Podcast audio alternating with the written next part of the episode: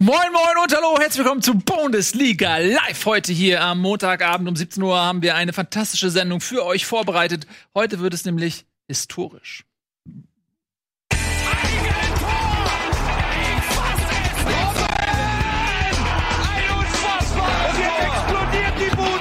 Kritisiert mir denn nicht zu viel. Das ist ein guter Mann. Schön, dass ihr da seid. Gebt euch mal selbst einen Applaus. Ich freue mich sehr, meine Damen und Herren.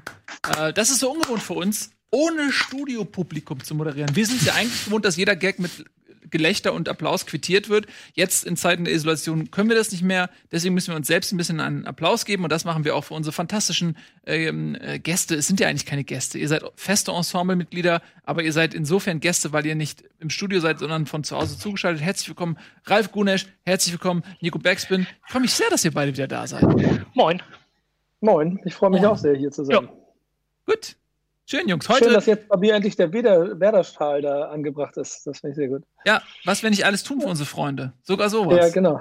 Ne? Oh, Ist schön, soweit. dass du mich streichelst. Und Ich heute- spür- Ich spüre dich, ja. Äh, heute wird's für euch beiden auch eine Zeitreise. Für dich, Nico, wird es eine Zeitreise in bessere Tage, in Tage, in denen äh, Bremen regelmäßig zu Gast war im Meisterschaftsrennen. Und für dich, Ja. Ralf, wird's dann sicherlich auch eine Zeitreise in deine aktive Laufbahn, denn du hast ja durchaus auch mit St. Pauli und Mainz, glaube ich, auch äh, erste Liga gespielt.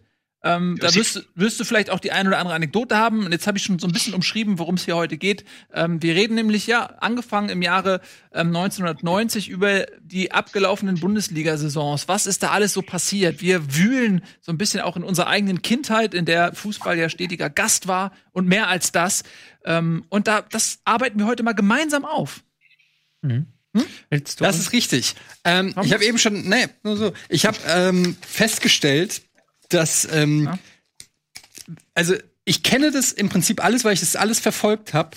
Aber und das finde ich ein bisschen erschreckend. Nichts davon, fast nichts. So zwei, drei Eintracht-Sachen erinnere ich mich, aber ansonsten ist nichts hängen geblieben. Und es ist so erschreckend, weil ich habe neulich ähm, hat mich äh, auf Twitter ein äh, Sportjournalist, Christopher Michel, Grüße, ähm, gefragt, wo warst du denn irgendwie, als die Eintracht gegen Benfica gespielt hat? und ich musste ihm antworten, ich weiß es nicht mehr. Und die dachten, das ist ein Scherz. Das ist jetzt nicht so lange her. Ja, aber das ist so krass. Ich, ich gehe aus dem Stadion oder ich mache den Fernseher aus nach einem Fußballspiel und es ist weg. Es ist weg. Es bleibt nur noch diese Emotion übrig, übrig. Das ist entweder Wut oder Freude. Das ist alles, was ich sagen kann. Entweder Wut oder Freude, aber ansonsten, ich kann dir nicht mehr sagen, wer die Tore geschossen hat, wie, ob's, äh, keine Ahnung. Und ich finde es immer so krass, auch bei, Pressekonferenzen, wenn dann der Trainer da sitzt, äh, oder auch bei anderen Sportlern. Jetzt gibt's, wir haben eben gerade noch drüber geredet, diese Michael Jordan-Doku auf Netflix, ne? Und dann sitzt da so ein alternder Michael Jordan in seiner Villa und sagt so, ja, ich weiß noch, 83, die dritte Partie gegen die Boston war Celtics. sehr wütend. Ich war, ja genau, ich war einfach nur wütend, mehr weiß ich nicht mehr. Nee, und damals, 23. Minute, ich mach den Wurf, er wird geblockt, ich pass nach links. So, der kann den ganzen Spielzug wieder rezitieren. So, das ist, ich, ist amazing. It's Ja, amazing. amazing. Aber Aber ist dir aufgefallen, dass das Glas neben ihm auf dem Tisch auch immer, das wird immer leerer und dann wird es wieder Die gefüllt? Zigarre meinst du, oder? Ach, das, das ist klar. Ja, Ja, die Flasche, roten die daneben Augen. steht. Ja, Der hatte genau. doch nicht immer schon so rote Augen, oder? ja, aber Ja, ich glaube, das ist während der Produktion passiert. ja, also man das Munkelt du, man. Guck dir die Zigarre mal genauer an. Ja. Dann Ja, weißt du, genau. was ich meine. Okay. ähm, also die sollte ja nicht vor einem Greenscreen rauchen, sag ich mal. Die Zigarre. Wow. Ähm, Wow. Sie könnte verschwinden. die könnte. Was raucht er? Etienne, nach der Sendung gehst du mal bitte zu YouTube und gibst mal Iker Casillas ein, weil der ist auch so ein Kandidat, der erinnert sich an jedes Spiel, das er gespielt hat, inklusive Torschützen und Ergebnis. Gibt's ein äh, ziemlich beeindruckendes Video. Das ist krass. Aber ich muss sagen, wir haben hier einen am Tisch sitzen, der kann das auch. Hallo Tobias. Esch- Nein, Quatsch. Also wirklich, ich lobe ihn ungern, aber Nils Bohmhoff ist äh, mein Telefonjoker, wenn es äh, um Fußballfragen geht. Und ähm, ich bin wirklich beeindruckt, ähm, weil er ist in meinem Alter, wir haben ähnliches durchgemacht. Ich verstehe das nicht so ganz, ähm, wie die Speicherkapazitäten. Irgendwo muss doch, irgendwo muss doch ein Stück Speicher auch bei dir. Also du kannst doch nicht alles merken. Nee, ich merke mir auch nicht alles. Aber Fußballsachen. Die Ähm, wichtigen Dinge halt. Die wichtigen Dinge halt, ja, aber das ist, ich weiß es nicht, keine Ahnung, aber das ist, äh, sowas kommt ja automatisch, wenn man ähm, irgendwie, nee, kommt's bei, ja, ich wollte gerade sagen, wenn man für was leidenschaftlich ist oder so weiter, aber das bist du ja auch und das, ich, vielleicht ist es bei dir irgendwie speziell. Ist das ein, ist das ein, also ich glaube, ich meine, ich habe ja eh ein schlechtes Gedächtnis, aber das ist halt schon. Nils. Nee, Etienne. Bist du dir sicher? Ähm, lass uns mal, wir, wir fangen einfach mal an. Ja, Und zwar im Jahre so. 1990. Genau. Wir haben hier von Marc, ähm, unserem Redakteur, erstmal Marc, du geile Sau, äh, der hat uns äh, hier komplett von allen Spieltagen äh, etwas ausgedruckt. Vielen lieben Dank. Ähm, sodass wir alle noch mal wirklich nachgucken können. Im Jahre 1900, ähm, in der Saison 90, 91, da fangen wir jetzt an. Genau, wir haben jetzt alle Saisons von 1990 an, wo wir zumindest Teile von uns am Leben waren und sich erinnern können. Deswegen haben wir das als Einstiegspunkt gewählt. Wir müssen jetzt nicht mit 1963 anfangen, wo keiner von uns irgendwie was mitbekommen hat und vielleicht zwei YouTube-Chips hat. Nein, nein, nein, wir fangen 1990 an mit der Wiedervereinigung, kurz vor der Wiedervereinigung beziehungsweise und mit dem Weltmeistertitel und gehen dann Saison für Saison durch mit den größten Highlights. Wir werden jetzt nicht jedes Team einzeln vorstellen und sagen, 1990, 91, damals die Saison des SG Wattenscheid 09, die sind als Aufsteiger auf Platz 11 gekommen. Sowas machen wir nicht. Ich weiß noch, dass ähm, es gab irgendwann mal in, ich weiß nicht, ob es was die Sportbild oder so, es gab so ein kleines Heftchen und da konnte man Ergebnisse tippen und so sich dann Punkte geben, wenn man die richtig äh, getippt hat. Also ein, so ein, das war eine, im Prinzip war das wie so ein wie so ein analoges Communio, wenn man so will. Du konntest da so, äh, waren das? Konntest dir glaube ich auch elf Spieler raussuchen und die haben dann Punkte gemacht. Das war so ein kleines Extraheft in der in der Sportbildung. Das war der Zeitpunkt, wo ich angefangen habe. Also davor immer so mal Sportschau geguckt, dann irgendwie mit meinem Vater so ein bisschen Fußball, so eher am Rande. Ich war zu dem Zeitpunkt eher so auf Eishockey, aber mit diesem Sportding, Wettding, da fing's an. Das hat mich so irgendwie gereizt. Und dann habe ich vom Radio gesessen und die die Radiokonferenz gehört und dann da meine Punkte gesammelt. Und das war der der Anfang, wo es wo ich mich für Gamification. bist die Gamification, wo ich mich für die Bundesliga als Ganzes angefangen habe, mehr zu interessieren und nicht nur, ähm, wer sind die Spieler, die bei der Eintracht die meisten Tore schießen. Du bist also über das Sportwetten zur Bundesliga gekommen. Wenn du so willst. Das ist als ist ja, Einstiegsdroge. also ist ja egal, wie man hinkommt. Aber Hauptsache man Ist euch kommt. ja nicht aufgefallen, dass wenn ihr bewusst mal die Tabelle anguckt, wir quasi unsere Runde ja damit anfangen, dass Eintracht Frankfurt Tabellenführer war? Was? 1990? 90, 91? Nee. Ja, erster Spieltag Eintracht Frankfurt Tabellenführer. Ja gut, wir haben ja immer nur die Abschlusstabelle hier jetzt äh, vorliegen. Ja, aber unten die Liste daneben, da steht ein, da steht, Jungs, ich muss ich euch ein Dokument erklären. Oder? da, da ist ein großer Balken und da siehst Da du, wer an Balken. welchem Spieltag Tabellenführer war. Ach, Und das der- Ding da. die- Ah, ja, ja, ja. Eintracht Die. Frankfurt war große Erster. Eintracht, Ja. die grünen Farben, das ist übrigens immer, wenn Werder Bremen Tabellenführer der Bundesliga war. Nur so als kleiner Hinweis für alle da draußen. Das war Aber der- Eintracht Frankfurt. Das waren noch die Zeiten, wo Werder Bremen und Eintracht Frankfurt beide Top-Teams der Bundesliga waren und sich um die Meisterschaft geprügelt haben, mitgeprügelt haben, sagen wir mal so. Mhm. Damals übrigens Aber- noch die Zwei-Punkte-Regel, das müssen wir auch sagen, es gab irgendwann ähm, Ende der 90er. oder? Das kommt, da kommen wir auch noch zu, äh, die kommt dann Mitte der 90er, die Ja, Drei-Punkte-Regel, die, kommt schöne Drei-Punkte-Regel. Aber generell, also wenn man mal guckt, so schön ausgeglichen eigentlich, ne? Also der, der, Ruf's mal hier ab bei mir, Also die so- da waren also mit Stuttgart auf Platz 6, dann Köln auch knapp dahinter, sogar Leverkusen, Gladbach. Also das war spannend damals. einige Saisons mehr als andere. Die 90er generell sind ein unglaublich spannendes Jahrzehnt, weil wir ähm, unglaublich viele Meister haben. Natürlich haben wir die Bayern, aber neben den Bayern haben wir noch äh, Kaiserslautern, Werder Bremen, VfB Stuttgart und Borussia Dortmund. Äh, das sind also fünf Mannschaften ähm, in einem Jahrzehnt, die Meister geworden sind. Wenn man das mal vergleicht mit heute, ich glaube, wir haben eine Mannschaft. Zwei. Zwei, Dortmund, 2012 zuletzt. Ne? Und Wann wurde so. die, wann wurde die Champions League eingeführt? Das war 92, als Stuttgart war der erste Teilnehmer der Champions League. Meine ich, ist aber durch einen Wechselfehler von Christoph Daum, glaube ich, gescheitert. Ähm, an, in der Quali, war das in der Quali? Meines war Ja, noch gegen, ich kann ja ach, das war doch Quali, oder nicht? Kann sein, ich weiß es nicht Ja. genau. Aber das war, glaube ich, So- die erste Champions League-Saison, wo Stuttgart dann, die waren 92 Meister und dann muss das 93 gewesen sein, oder? Ich glaube, gegen Leeds United. Während Tobi das jetzt mal kurz 30. googelt, September 1992 gegen Leeds United, genau, ja, ja. Der böse Wechselfehler. Vier Ausländer. War ja damals auch noch so, dass du nicht unendlich viele Ausländer einwechseln konntest, sondern meist hattest du eine drei, drei Ausländerregel, dass du drei Leute ohne deutschen Pass einsetzen darfst oder einen Pass deines Landes. Kam auch noch zu, wurde auch gekippt immer Das ist auch irgendwann 90er mal bei einem Bayern-Spiel gegen Ein- Eintracht Bayern auch mal passiert. Da haben die Bayern entweder Trapattoni, einen vierten Vertrag. eher einen Amateur eingewechselt und äh, dann noch das Spiel am grünen Tisch verloren. Ja, Weiß ja. ich noch. Aus 5-2 wurde 0-2. Richtige Amateure. Richtig, ja, aber das war damals diese, das waren diese Regelungen. Das ist, äh, war streng damals. Okay. habt, habt Äh, ihr denn Erinnerungen an diese Saison? An welche? An 90, 91? Da würde ich Ähm, nämlich gerne was einwerfen. Ja, wirf doch mal ein. Also, also erstmal, äh, Tobi, ich finde es gemein, wie du hier äh, Wattenscheid 09 ähm, behandelst. Das war. Tut mir weil leid, das habe ich herausgegriffen. Ich hätte auch Hertha BSC nehmen können als Tabellenletzter, aber ich wollte nicht schon wieder auf Hertha BSC da einfach reinhacken. Das, das Sturmduo Uwe Ciscale und Suleiman Sané hat Mhm. Legendenstatus in Der Wattenscheid. Vater von ähm, Leroy Sané. Mhm. Genau, genau, der ist Mhm. das. So, aber worauf ich hinaus möchte, ich weiß ja nicht, wie das bei euch war, aber ich bin ja erst im Mai 1990 nach Deutschland gekommen und ähm, dann war im Mai 91, äh, nee, im Juni 91, so, mein erstes ähm, Bundesliga-Stadion-Erlebnisbesuch. Das war nämlich tatsächlich Köln gegen Kaiserslautern. Da war ich das erste Mal in einem Bundesliga-Stadion und habe direkt eine Meisterschaft und einen Platzsturm miterlebt. Und da erinnere ich mich dran. Ich war halt äh, kurz vor dem achten Geburtstag und dann stehst du damals noch äh, das riesengroße äh, äh, Stadion in Köln. Das ist ja nicht wie heute dieses, diese klassische Arena, sondern das war noch so richtig weitläufig das Müngersdorfer. Und äh, die Lauterer brauchten einen Sieg. Vorher, ich glaube, die Bayern waren nur zwei Punkte dahinter mit einem besseren Torverhältnis. Und irgendwann in der 75., 80. stürmten die Kaiserslautern-Fans diesen Platz. Und es wurde halt wirklich zehn Minuten lang weitergespielt mit, also komplett an der Seitenlinie, so wie man sich diesen klassischen Platzsturm einfach vorstellt. Und ähm, das als sieben, achtjähriger äh, kapiert man das ja nicht so wirklich. Man sieht einfach nur viele tolle Dinge. ähm, aber das war halt mein erstes, tatsächlich mein erstes Stadionerlebnis. Ich weiß nicht, Also wann war das bei euch? War das jetzt 90, 91 oder 91? 90, 91. Da hat äh, Lautern in Köln 6-2 gewonnen.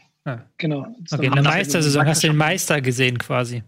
Genau, Das das ist war, schon ziemlich beeindruckend, muss ich sagen. Das, das war es tatsächlich. Also erstmal dieses Riesenstadion des Müngersdorfer und, und dann halt noch, ähm, ich konnte es ja nicht so wirklich einschätzen, was heißt es, deutscher Meister zu sein? Was heißt es, Mhm. ne, das ist ja so für einen Siebenjährigen schwer zu greifen. Und äh, das war einfach Wahnsinn. Also ich glaube, da, da stand ich nur und, und fand das alles irgendwie total aufregend Das und ist- toll. Das ist eigentlich zu schön, um wahr zu sein für das erste Bundesliga-Live-Spiel. Ich wette, ich, wette, ich, wette, Ja. du, ich wette, du erzählst das nur. Ich wette, du warst irgendwann mal bei, ja. äh, bei Karlsruher SC gegen Bayern 04 Uerdingen vor 5000 Leuten. Aber mal ganz Nee, kurz, nee. aber hat dich das Also nicht zu einem Fan gemacht, Ja, Ralf? nee, nicht das ist schlecht. doch normalerweise so ein Moment, wo man ein Fan ist hinterher von Köln. Nee, äh, nee, nee, nee. Also äh, hat mich nicht zu einem Fan von einem der beiden Vereine gemacht. Es war einfach nur ähm, äh, beeindruckend toll und, und ein Riesenerlebnis. Ja. Ich erinnere mich aber auf jeden Fall daran, dass ich damals immer so viel Sympathie für Kaiserslautern gehegt habe, weil sie mit so einer Unbekümmertheit halt Bayern München geärgert haben. Und als ich mitgekriegt habe, dass oder dann quasi Werder Bremen irgendwann aus dem Rennen war, das war ja dann irgendwann auch so der Fall, dann äh, lieber Kaiserslautern als schon wieder Bayern München. Kann ich mich sehr gut daran erinnern. War nicht Lautern einer der ersten Vereine, die so ein richtig geiles, enges Stadion hatten? Betzenberg. Den Be den Bet die den Betzenberg so umgebaut haben, dass man, äh, äh, dass alle anderen Fans so ein bisschen neidisch auf, die, auf dieses Stadion waren, weil es so modern war.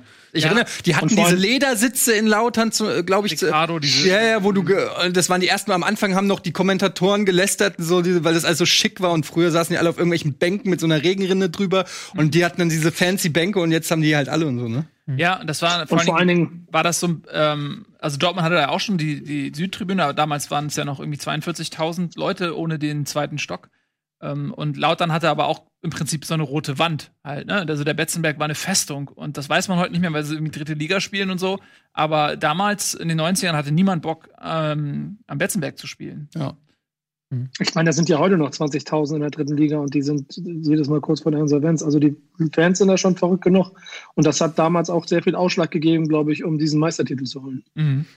Ja, war auch in den 90er damals ja dann solche Geschichten wie Pyro waren ja allgegenwärtig. Das redet man ja heute gar nicht mehr, aber es gibt ja Videos auch, die man online angucken kann von Pyro-Shows im Fritz-Walter-Stadion dann eben. Ähm, das ist schon beeindruckend zu gucken. Ich habe Ich übrigens ist nicht die- ganz feuersicher, glaube ich, aber Ja, ich habe hier mal die ähm, Aufstellung von diesem Spiel, bei dem du äh, warst, also Köln gegen Kaiserslautern, 34. Spieltag, Saison 90-91.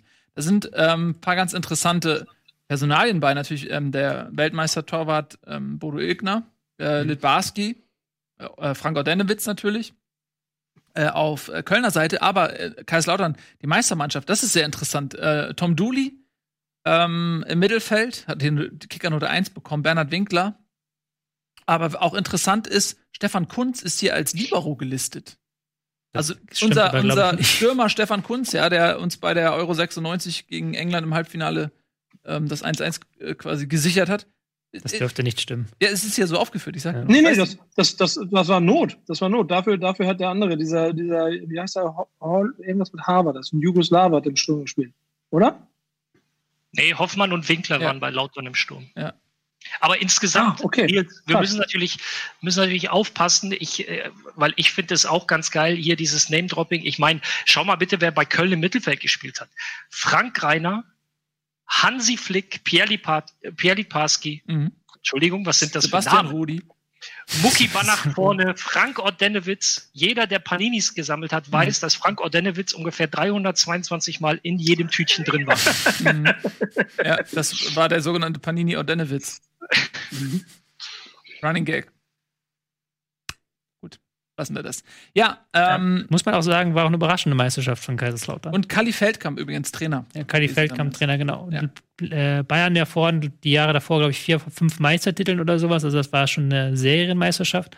Dann sind sie Zweiter geworden und dann begannen die harten Jahre des FC Bayern, sagen wir. Die 90er waren ja nicht das Jahrzehnt der Bayern unbedingt. Ja, das stimmt, aber ähm, es war trotzdem noch sehr dominant. ne? Also, naja, sie sind wie oft, weiß ich, viermal Meister geworden oder dreimal? Ja, Warte. wir müssen ein bisschen, wir müssen auch ein bisschen heute gehen, auf jeden Fall, bis wir die erste Bayern-Meisterschaft bekommen. Und ich Ja, es müsste drei, warte mal, 92, drei- 93, 94. drei, viermal, ja. Aber erst zum Ende hin. Ja, Wir müssen jetzt noch ein bisschen gehen, weil aber ich mein, wir attestieren den Bayern ein schlechtes Jahrzehnt, sie sind nur viermal Meister geworden. wer, wenn man das aus heutiger Sicht guckt, wenn der, heute, der ist ein heutigen Bayern-Fan, der Bayern-Fan geworden ist, dem sagst, sie sind zwischen 1991 und 19, wann das nächste Mal 95 dann nicht einmal Meister geworden? 95 war Dortmund, 96. 94, zwischen 1990 und 94, dann Ja, aber Frau gut. Ähm, wir können ja mal ganz kurz noch mal so ein bisschen ähm, auf die Tabelle schauen. Also Lautern Meister, Vizemeister die Bayern, äh, Bremen ähm, auf Platz 3, Frankfurt, HSV, Stuttgart folgen und dann Mittelfeld und äh, St. Pauli musste in die Relegation. Daran erinnere ich mich noch, äh, weil das war auch eine Zeit, in der ich, ähm, also wenn ich im Fußballstadion war, war ich meistens bei St. Pauli oder beim HSV. Und ähm, mein Nachbar hat, glaube ich, bis heute ähm, eine Dauerkarte, also der quasi der Nachbar von meinen Eltern, hat bis heute eine Also Dauerkarte. für St. Pauli. Bei St. Pauli, ja. Ja. Der hat seit, glaube ich, 40 Jahren eine Dauerkarte bei St. Pauli. Und der hat mich ein paar Mal mitgenommen, damals als Kind so. Und deswegen war ich auch häufiger am Millantor. Ähm, und ähm, damals musste St. Pauli in die Relegation gegen die Stuttgarter Kickers und hat da verloren. Hm. Weiß ich noch. Ähm, War auch, glaube ich, die letzte Relegation. Oder? äh, das können wir ja nachgucken. Ist die letzte Relegation. Weil danach kam. Ähm, Danach kam, da können wir jetzt die. Überleitung schaffen. Danach Genau, kam nämlich ganz die kurz, Auf Absteiger wollte ich noch sagen, Bayer äh, Oerdingen und Hertha BSC und für die jüngeren Leute unter euch das ist ganz lustig, weil Bayer hatte damals zwei Vereine, Bayer Leverkusen und Bayer Oerdingen. Ähm, Bayer Oerdingen war eine Zeit lang relativ erfolgreich, also jetzt nie Mhm. irgendwie so, dass sie große Titel gewonnen hätten, aber haben auch mal europäisch gespielt Mhm. ähm, und dann hat irgendwann Leverkusen quasi sich für einen Verein oder ein, auf einen Verein reduziert. Bayer, ja. Äh, Und das war dann Leverkusen und seitdem heißt Oerding halt KFC Oerdingen. Ähm, oder Kref Krefelder FC Oerding oder so. Aber das ist, glaube ich, später erst gewesen. Also in den 90ern hat der Oerding noch. Ja, ja, meine ich ja. Ich genau, ja Oerding von, ist ja- von der Geschichte Oerding. Genau, das ist ja, weil die auch abgestiegen sind. Das ist ja unter anderem einer der Effekte dadurch gewesen. Oerding war doch in den 90ern dann eine Fahrschulmannschaft und Leverkusen hingegen Ja. hat sich halten können und hat dann dadurch sich durchsetzen können gegen Oerding. So. Hätte auch anders kommen 94, 94, 95 hat sich Bayer getrennt. Ich habe gerade nachgeschaut. Okay. Ja. Ne? Siehst du. Ähm, genau, abgestiegen, also Oerding und Hertha mit einer Grottensaison. Minus 47 Tore. 14 zu 54 Tore. Ähm, liebe Hertha-Fans. Ich meine, es war die zweitstärkste Rückrunde aller Zeiten, die die Hertha damals Ja. gespielt hat. Aber ich bin mir nicht sicher. Gut, äh, du hast es gerade schon gesagt, kommen wir zu einer sehr, sehr interessanten Saison. Hm. Die Saison 91, 92. Da wurde die Bundesliga Ah, wollen wir die nicht skippen? Ja, können wir gerne machen, ähm, aber erst, wenn wir durch sind. Und ähm, das ist insofern eine sehr interessante Saison. Sehr interessant. Ja, weil halt eben zwei ähm, Ostvereine hinzugekommen sind.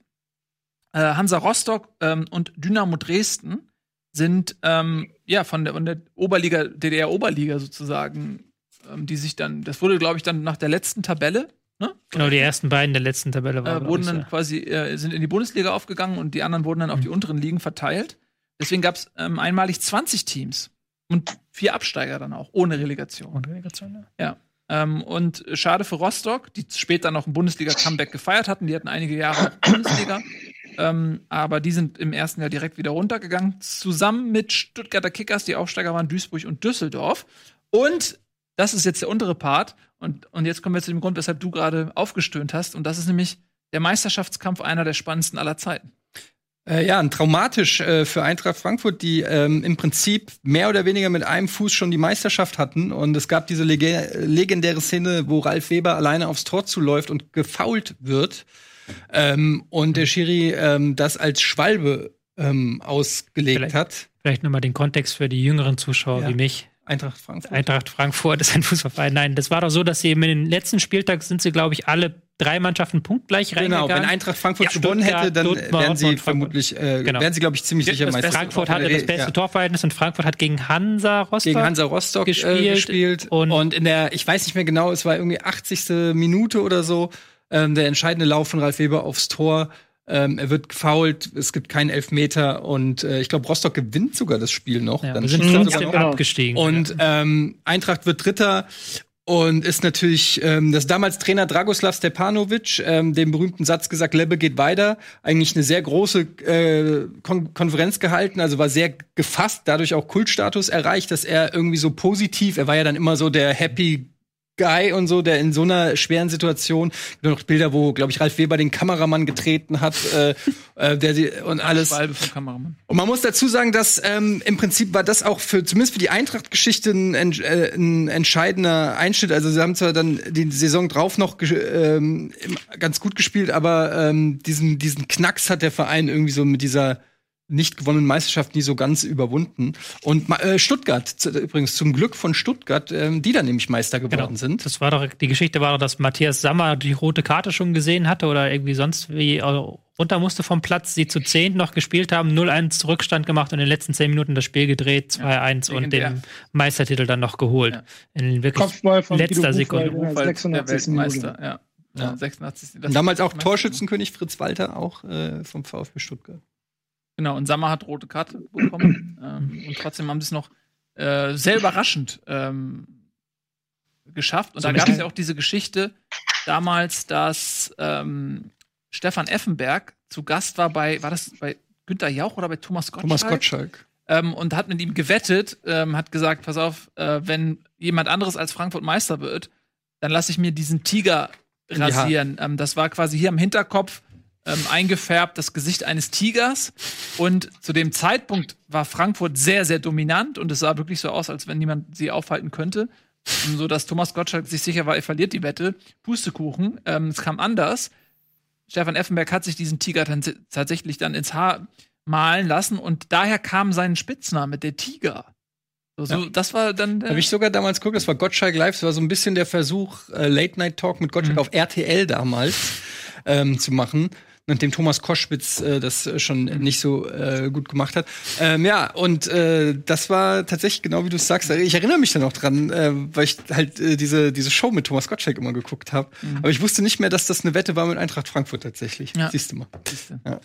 Ähm, so, wir ähm, machen jetzt einen klitzekleinen Spot, einen Spot nur, und dann sind wir gleich wieder da und wühlen hier weiter gnadenlos an unseren Erinnerungen, ob sie nun schön sind oder nicht so schön.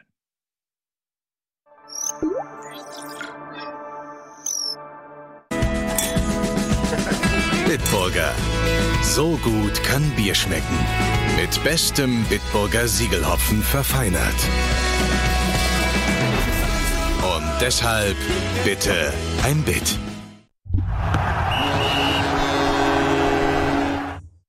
Wieder, das ging doch fix, oder? Ja, also ein großes Drama rund um die Eintracht, die die Chance hatte auf einen Meistertitel und damals hätte man wohl nicht gedacht, dass sie mit dem nächsten Titel bis ins Jahr 2018 war es, ne? Oder 19? 18. Ja. Warten müssen. DFB-Pokal, wann war das? 2018 war das so. 2018, ja. warten müssen. Ähm, ja, das war wirklich äh, verdammt knapp. Und ähm, dieses Jahr ist aber deshalb so toll, weil wirklich am letzten Spieltag drei Mann Mannschaften Meister werden konnten, es unglaublich eng und dramatisch war und dann eben wirklich in der 86. Minute ähm, Stuttgart äh, noch irgendwie das 2-1 schießt und bis dahin war Dortmund Meister und vor dem Spieltag war eigentlich Frankfurt Meister, äh, weil die hatten ja eigentlich ein relativ einfaches Spiel ähm, gegen Hansa Rostock, die abgestiegen waren schon zu. Nee, die waren noch nicht abgestiegen. Ähm, sie haben, glaube ich, noch eine Chance gehabt, Hm. äh, Die haben noch eine Chance gehabt. zu halten, aber Wattenscheid und Stuttgart haben auch beide gewonnen, sodass äh, Rostock 18. blieb. Ähm, ja, unglaublich spannend. Ähm, will noch jemand was zu diesem Jahr sagen? Wie, wie krass eigentlich dann nur Tränen auf dem Spielfeld nach, der, nach Abpfiff, oder? Die einen sind abgestiegen, die anderen haben die Meisterschaft verspielt. Ja. Ja, das, das Spannende an dem Jahr ist doch eigentlich, also ich weiß nicht, Bayern München, drei Trainer, Zehnter, zehnter Platz. Platz, Mhm. schlechteste Saison äh, in 40 Jahren Bayern München und ähm, auch wenn das jetzt also nicht falsch interpretieren, aber in der Zeit waren ja schon Werder Bremen und Bayern München die, schon, also auf jeden Fall immer sehr harte Konkurrenten, Mhm. beide mit einer ziemlich verkorksten Saison. Mhm. So das, äh, das kann ich mich noch sehr gut daran erinnern, dass äh, vor allen Dingen, ich glaube, Sören Lerby war zwischendurch, der war der Mitteltrainer bei Bayern München, zwischen Jupp Heynckes und Erich Ribbeck, Mhm. so schlecht performt hat, dass ich glaube, er hat nämlich Bayern irgendwo äh, in der Nähe der ÖFA Cup Ränge übernommen und ist dann so abgestürzt, dass denen da, also dass sie da alles verpasst haben. Und wenn ihr das nochmal in dieser Statistik seht, ich gucke da mal kurz drauf, Bayern München war nicht ein einziges Mal Tabellenführer in der Saison. Also ich Mhm. glaub, Ja. schlimmer geht's nicht. Ja, das war wirklich die, die ähm, Ja, schlechteste für Rostock Saison. dreimal. Mhm. Negatives Torverhältnis am Ende. 61 Gegentore in einer Saison. Das sind Dinge, da werden, da, da, da, können, da können ja ja Enkelkinder noch von erzählen. Das wird Bayern München bis dahin nicht mehr erleben.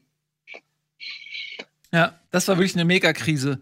Ähm, und Sören Ler- Lerby, Lerby ist, glaube ich, ähm, der Trainerflop irgendwie Er hat ja auch, aller Zeiten. hat ja auch Uli Hoeneß mal irgendwann gesagt, Ja. das war die größte Fehlentscheidung seiner Karriere, dass er ähm, Heinkes damals entlassen hat nach schlechten Ergebnissen und ähm, Sören Löbe installiert hat. ja. Zu Recht auch. Tja. Hat aber dazu geführt, dass beide in der nächsten Saison dann Vollgas gegeben haben. ja, das ist eine schöne Überleitung, finde ich eigentlich, äh, Nico. Ach, Entschuldigung, sehr gerne. Denn im Jahre 1993 haben die Bayern einen äh, Quantensprung hingelegt und sich auf Platz 2 katapultiert. Äh, hat aber ähm, ja, Werder Bremen einfach davonziehen lassen müssen, wie du jetzt wirklich noch jubelst. äh, darf das alles noch einmal erleben. Ja, 1900 alles aber. 93. Ähm, ja, Bremen mit einem Punkt Vorsprung. Nico, erzähl doch mal, wie war das? Erinnerst du dich noch gut? Ja, ich habe das damals alles mehr im, im, im Fernsehen mitgekriegt ähm, und nicht so vor Ort leider. Ähm, aber es war alles sehr nervenaufreibend. Ich kann mich da noch insofern sehr gut dran erinnern, weil ähm, also Bremen ja schon immer gut gespielt hat, aber es immer so das kleine, trotzdem das kleine Underdog-Gefühl war gegen Bayern München und sie die ganze Saison hinterhergelaufen sind und erst Mhm. kurz vor Saisonschluss dann äh, sich da das Ruder gedreht hat, was ja sonst immer andersrum gewesen ist. In der 85er-Saison hat Bayern München am vorletzten Spieltag Werder Bremen abgefangen und ist Meister geworden. Hier war es andersrum. Und da gibt es so ein, ich glaube, das letzte Spieltag so ein Zitterspiel. Ich glaube, es war was in Stuttgart. Mit, Jetzt 93? Ähm, ja, 93 mit, mit ich glaube, 2 zu 1 Sieg Nee, und ganz. 3 zu 0 hat Bremen gewonnen. Ach ja, aber, Aber das Zittern war, weil die, weil ähm, äh, Bremen war, huch, was klingelt mich hier an? Äh, Bremen ähm, war punktgleich mit den gerade nicht mehr genau. ähm, Bayern und äh, das Torverhältnis war sehr ähnlich. Also am Ende hatte Bremen drei, plus 33 und die Bayern plus 29, aber die Bayern haben am letzten Spieltag auf Schalke 3-3 gespielt und Bremen hat souverän 3-0 gewonnen. Ähm, Stimmt, so war der Aber ja, was halt, genau, was halt spektakulär ist, dass die Bayern vom 1. bis 32. Spieltag auf Platz 1 waren. ja, und dann haben sie es verkackt. 32 Spieltage auf Platz 1 und dann wirst du nicht Meister. Die Ausgangssituation vorm letzten Spieltag war, kannst du noch mal genau sagen, Bremen war Erster, punktgleich mit den Bayern und ein Torunterschied. Bremen plus 30, Bayern plus 29. Das heißt, es hätte ein Wettschießen werden können, aber die Bayern ähm, haben eben ja auf Schalke nur 3-3 gespielt und Bremen hat hoch gewonnen. Ne? Stimmt, 3-0. ja, Ich, ich, ich dachte, Mhm. ich habe das verwechselt mit einem anderen Spiel. Aber äh, so oder so, sehr schönes Erlebnis. Ich meine, ich war da auch noch recht jung, insofern ist nicht mehr ganz, und ich war nicht im Stadion dabei. Aber ähm, ich habe mich sehr darüber gefreut, weil das Mhm. insgesamt ja auch die goldenen Jahre gewesen sind. Davor noch zweimal Pokal gewonnen in der gleichen Saison, ähm, Europapokal und so. Also ein, Jahr davor den Europapokal gewonnen. So. Also es ist schon. Ja, das sind gute Zeiten 92, gewesen. Europapokal der Pokalsieger Ja, genau. war das aber, ne? Ja. Ja, genau. Ich bin ja echt überrascht, dass, äh, dass Pizarro damals äh, noch keine Tore geschossen hat für Bremen. Ja, der war, der war, war verletzt. Achso. Das kommt noch, da habe ich auch noch bei mir auf der Liste stehen. Pizarro. Ja, genau. Mhm. Erster aber Bundesligaspiel von Pizarro kommt auch noch in diesem Jahrzehnt. Können wir mal ganz kurz nochmal. mal die Meister Jungs, Respekt vor der Meistermannschaft bitte. Namen wie Oliver Reck, Hans-Jörg Kundelach, Dietmar Beiersdorfer, Bockenfeld, Borowka, Brazit, Schaf, Wolter, Bode, Eils, Hartgen, Herzog, Legert, Toma. Das war jetzt nicht die Übermannschaft. Es war einfach ein sehr gutes Kollektiv. Ja, also da waren schon ganz gute Jungs. Bei Herzog ist später äh, noch dann zu den Bayern gegangen. Thorsten Legert ist einfach Legende. Ähm, Olli Reck ist immer unterschätzt gewesen, weil er halt oft auch so Lapsus drin hatte. Aber Ja, vor allen Dingen, stellt euch mal bitte ganz kurz vor, also die, die Fußballpuristen unter euch, Mhm. Thorsten Legert und Uli Borowka in einer Kabine. ja, ist doch das Geilste. Da muss man doch zu Gast mal sein. Ich würde eine Serie ja. darüber gucken. Äh, Ja, Netflix-Doku über. Legert und Borowka. Alter Schwede. Das ist unser Joe Exotic. Ja, ist so. Wollte ich Sowas von- sagen, Ti- Tiger Kings auf Deutsch. Auf jeden Fall. Also Ich habe mal Thorsten Legert kennengelernt. Ich habe Thorsten Legert mal kennengelernt. Ich habe den mal Ja. im Interview gehabt, längere Zeit, ähm, mit seinem Sohn zusammen. Äh, da haben wir ähm, äh, irgendein Spiel zusammen gezockt und so. Es war echt lustig. Und dann habe ich auch noch so, natürlich abseits der Kameras, ein bisschen mit ihm gequatscht. Und er ist ein herzensguter Mensch. Ein, irgendwie ein ganz sensibler, super freundlicher, ähm, unaffektierter Typ. Und seine Gedanken geraten manchmal ein bisschen durcheinander so, also, aber er ist total der nette Mensch. Muss ich, also, war, muss ich wirklich mal sagen. So, seid ihr beeindruckt? Casalla, sage ich dann noch. Ich weiß das, du hast ja einen Einspieler damals für Bundesliga mitgebracht, das weiß ich noch. Genau, da habe ich Da dann hat uns einmal gegrüßt, das war sehr nett. Ja, da war es irgendwie der Typ. Und, und er ist Teil der Meistermannschaft von 93. Insofern eh sowieso. Ja. Ja. Ja, das stimmt. Äh, ich will noch mal ein paar Namen vorlesen, ähm, um noch mal euch einen Eindruck zu geben, was das für eine Zeit war, was da für Mannschaften gespielt haben in der Bundesliga. Erst äh, Saarbrücken, erst FC Saarbrücken. Äh, Bayer Oerding, ähm, Bochum, okay, das äh, ist nicht so erstaunlich. Dynamo Dresden, Wattenscheid 09, ne, haben wir eben schon ähm, kurz drüber gesprochen, Ralle. Ähm, gut, Nürnberg ist jetzt auch nicht so ähm, abwegig, aber Kaiserslautern hatte damals auch noch seine große Zeit vor sich.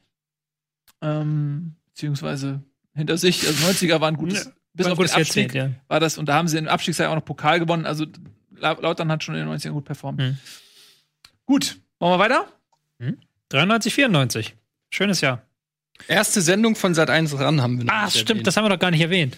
Das war ja auch noch mal so eine Sache. Ähm, das war dann das Konkurrenzprodukt. Davor gab es im Prinzip nur die Sportschau. Und glaub- ja? RTL gab es zwischendurch auch noch mal, glaube ich. Anpfiff. Ja. Anpfiff, ja. Mit Uli Potowski. Mhm. Ähm, Aber RAN war dann das. und Richtige. ran war dann mit äh, Beckmann, später glaube ich noch Kerner. Und es war so, ähm, es war die, eine moderne Interpretation des Fußballjournalismus. ne? War mit actionreiche Zusammenschnitte, kernige Kommentare und so. War schon noch ein, war ein anderer Entwurf und damals ordentlich, weiß ich noch, die alteingesessenen Fußballfans so, äh, was soll dieses so, ähm, ne, das hat nicht allen gefallen damals, aber hat sich äh, dann relativ schnell durchgesetzt. Also sie haben eine Show draus gemacht. Ja. Und man ähm, kann, also Rand ist jetzt nicht so gut gealtert. Es gibt ja vielleicht auch den einen oder anderen, äh, Poschmann, wer ist der, Uli? Wer ist der noch? Der manchmal zweite Liga noch macht auf Sky. Uli Potowski Uli Potowski. Ja. Ja, ähm, wo man merkt, okay, das ist jetzt nicht mehr, Ach nee, also nicht nee, Uli Potowski, sondern Yes. du meinst Und Jörg? Dahlmann meinst du. Jörg Dahlmann. Ach so. Ist das Jörg Dahlmann? Shit. Ja, Sicher? Werner Hansch. Ja? Ja. Ja, Werner Hanschig. Was ich damit sagen will, ist, sie haben äh, mit RAN äh, Fußball zu, zu einem Showformat erhoben. So. Mhm. Ähm, vorher war es ja immer ARD Sportschau, das war schon irgendwie relativ seriös und dann hat ähm, RAN, das muss man wirklich sagen, das nochmal dann auch auf eine andere, inszenatorisch auch auf eine andere Ebene gehoben. So. Die hatten die Grafiken im Hintergrund plötzlich. Es war nicht mehr nur sachlich, es war nicht mehr nur noch Ergebniskommentar, ähm, Kommentar, äh, sondern es war auch immer so, die haben auch Stories rund um den Fußball ein bisschen erzählt. Live-Auftritte hatten Toten Hosen oder sowas. Das ist so eine meiner jüngsten Fußballerinnerungen, wie die Toten Hosen irgendwie zwischen zwei Spielen live auftreten bei RAN. Könnt ihr Alles- euch aber noch daran erinnern, dass zu der Zeit immer es irgendwann so absurd wurde, dass die ganze Zeit immer in Fußballspielen möglichst junge, ganz hübsche Frauen eingeblendet wurden, um dann, damit dann Jörg Dahlmann halbseitige Überleitungen zwischen Spielszenen äh, darüber kommentieren konnte, dass diese äh, gezeigte Mhm. Dame entweder besonders gut oder besonders schlecht gelaunt war. Also es war unerträglich, Mhm. wirklich. Also da, zwischendurch war es richtig schlimm. Ja, aber sie haben halt ähm, neues Element hinzugefügt, was heute. Ralf? Ja, nee, erzähl, äh, erzähl zu Ende und dann mache ich. Ja, ich wollte nur sagen, ja, was, ich sag, was, äh, was, was Jörg Dahlmann heute noch 2020 bei Sky so macht. ja. Das, ich meinte eben auch Jörg Dahlmann. Ja. Ähm, ich finde es sehr spannend, wie ihr das ähm, auch jetzt so eben nach, nach 18 Jahren ähm, noch bewertet, weil ich äh, habe ja das große äh, was heißt das große Vergnügen, aber ich darf mit Leuten bei The Zone zusammenarbeiten, die tatsächlich damals RAN aufgebaut haben. Mhm. Und äh, wir haben mal, ich weiß nicht, bei irgendeiner Auslandsreise genau darüber gesprochen und deren Anspruch war wirklich, den Fußball, den die Sportschau sehr, ähm, ich sag mal, faktenbasiert oder sehr sachlich ähm, präsentiert hat, ähm, ein bisschen aufzubereiten und ein bisschen zusätzlich zur Information noch ein bisschen Entertainment mit reinzubringen. Und deswegen halt diese Grafiken, der bunte Auftritt. Ähm, ich will nicht sagen Boulevard, weil ganz so schlimm war es nicht, aber halt so diesen Hauch, wir bringen auch noch, wir, wir machen es noch unterhaltsamer. Genau. Ja. Man kann jetzt ja diese Ära, wo wir gerade sind, ist ja, wenn man so möchte, wenn man es jetzt überspitzt sagen möchte, die Geburtsära des modernen Fußballs.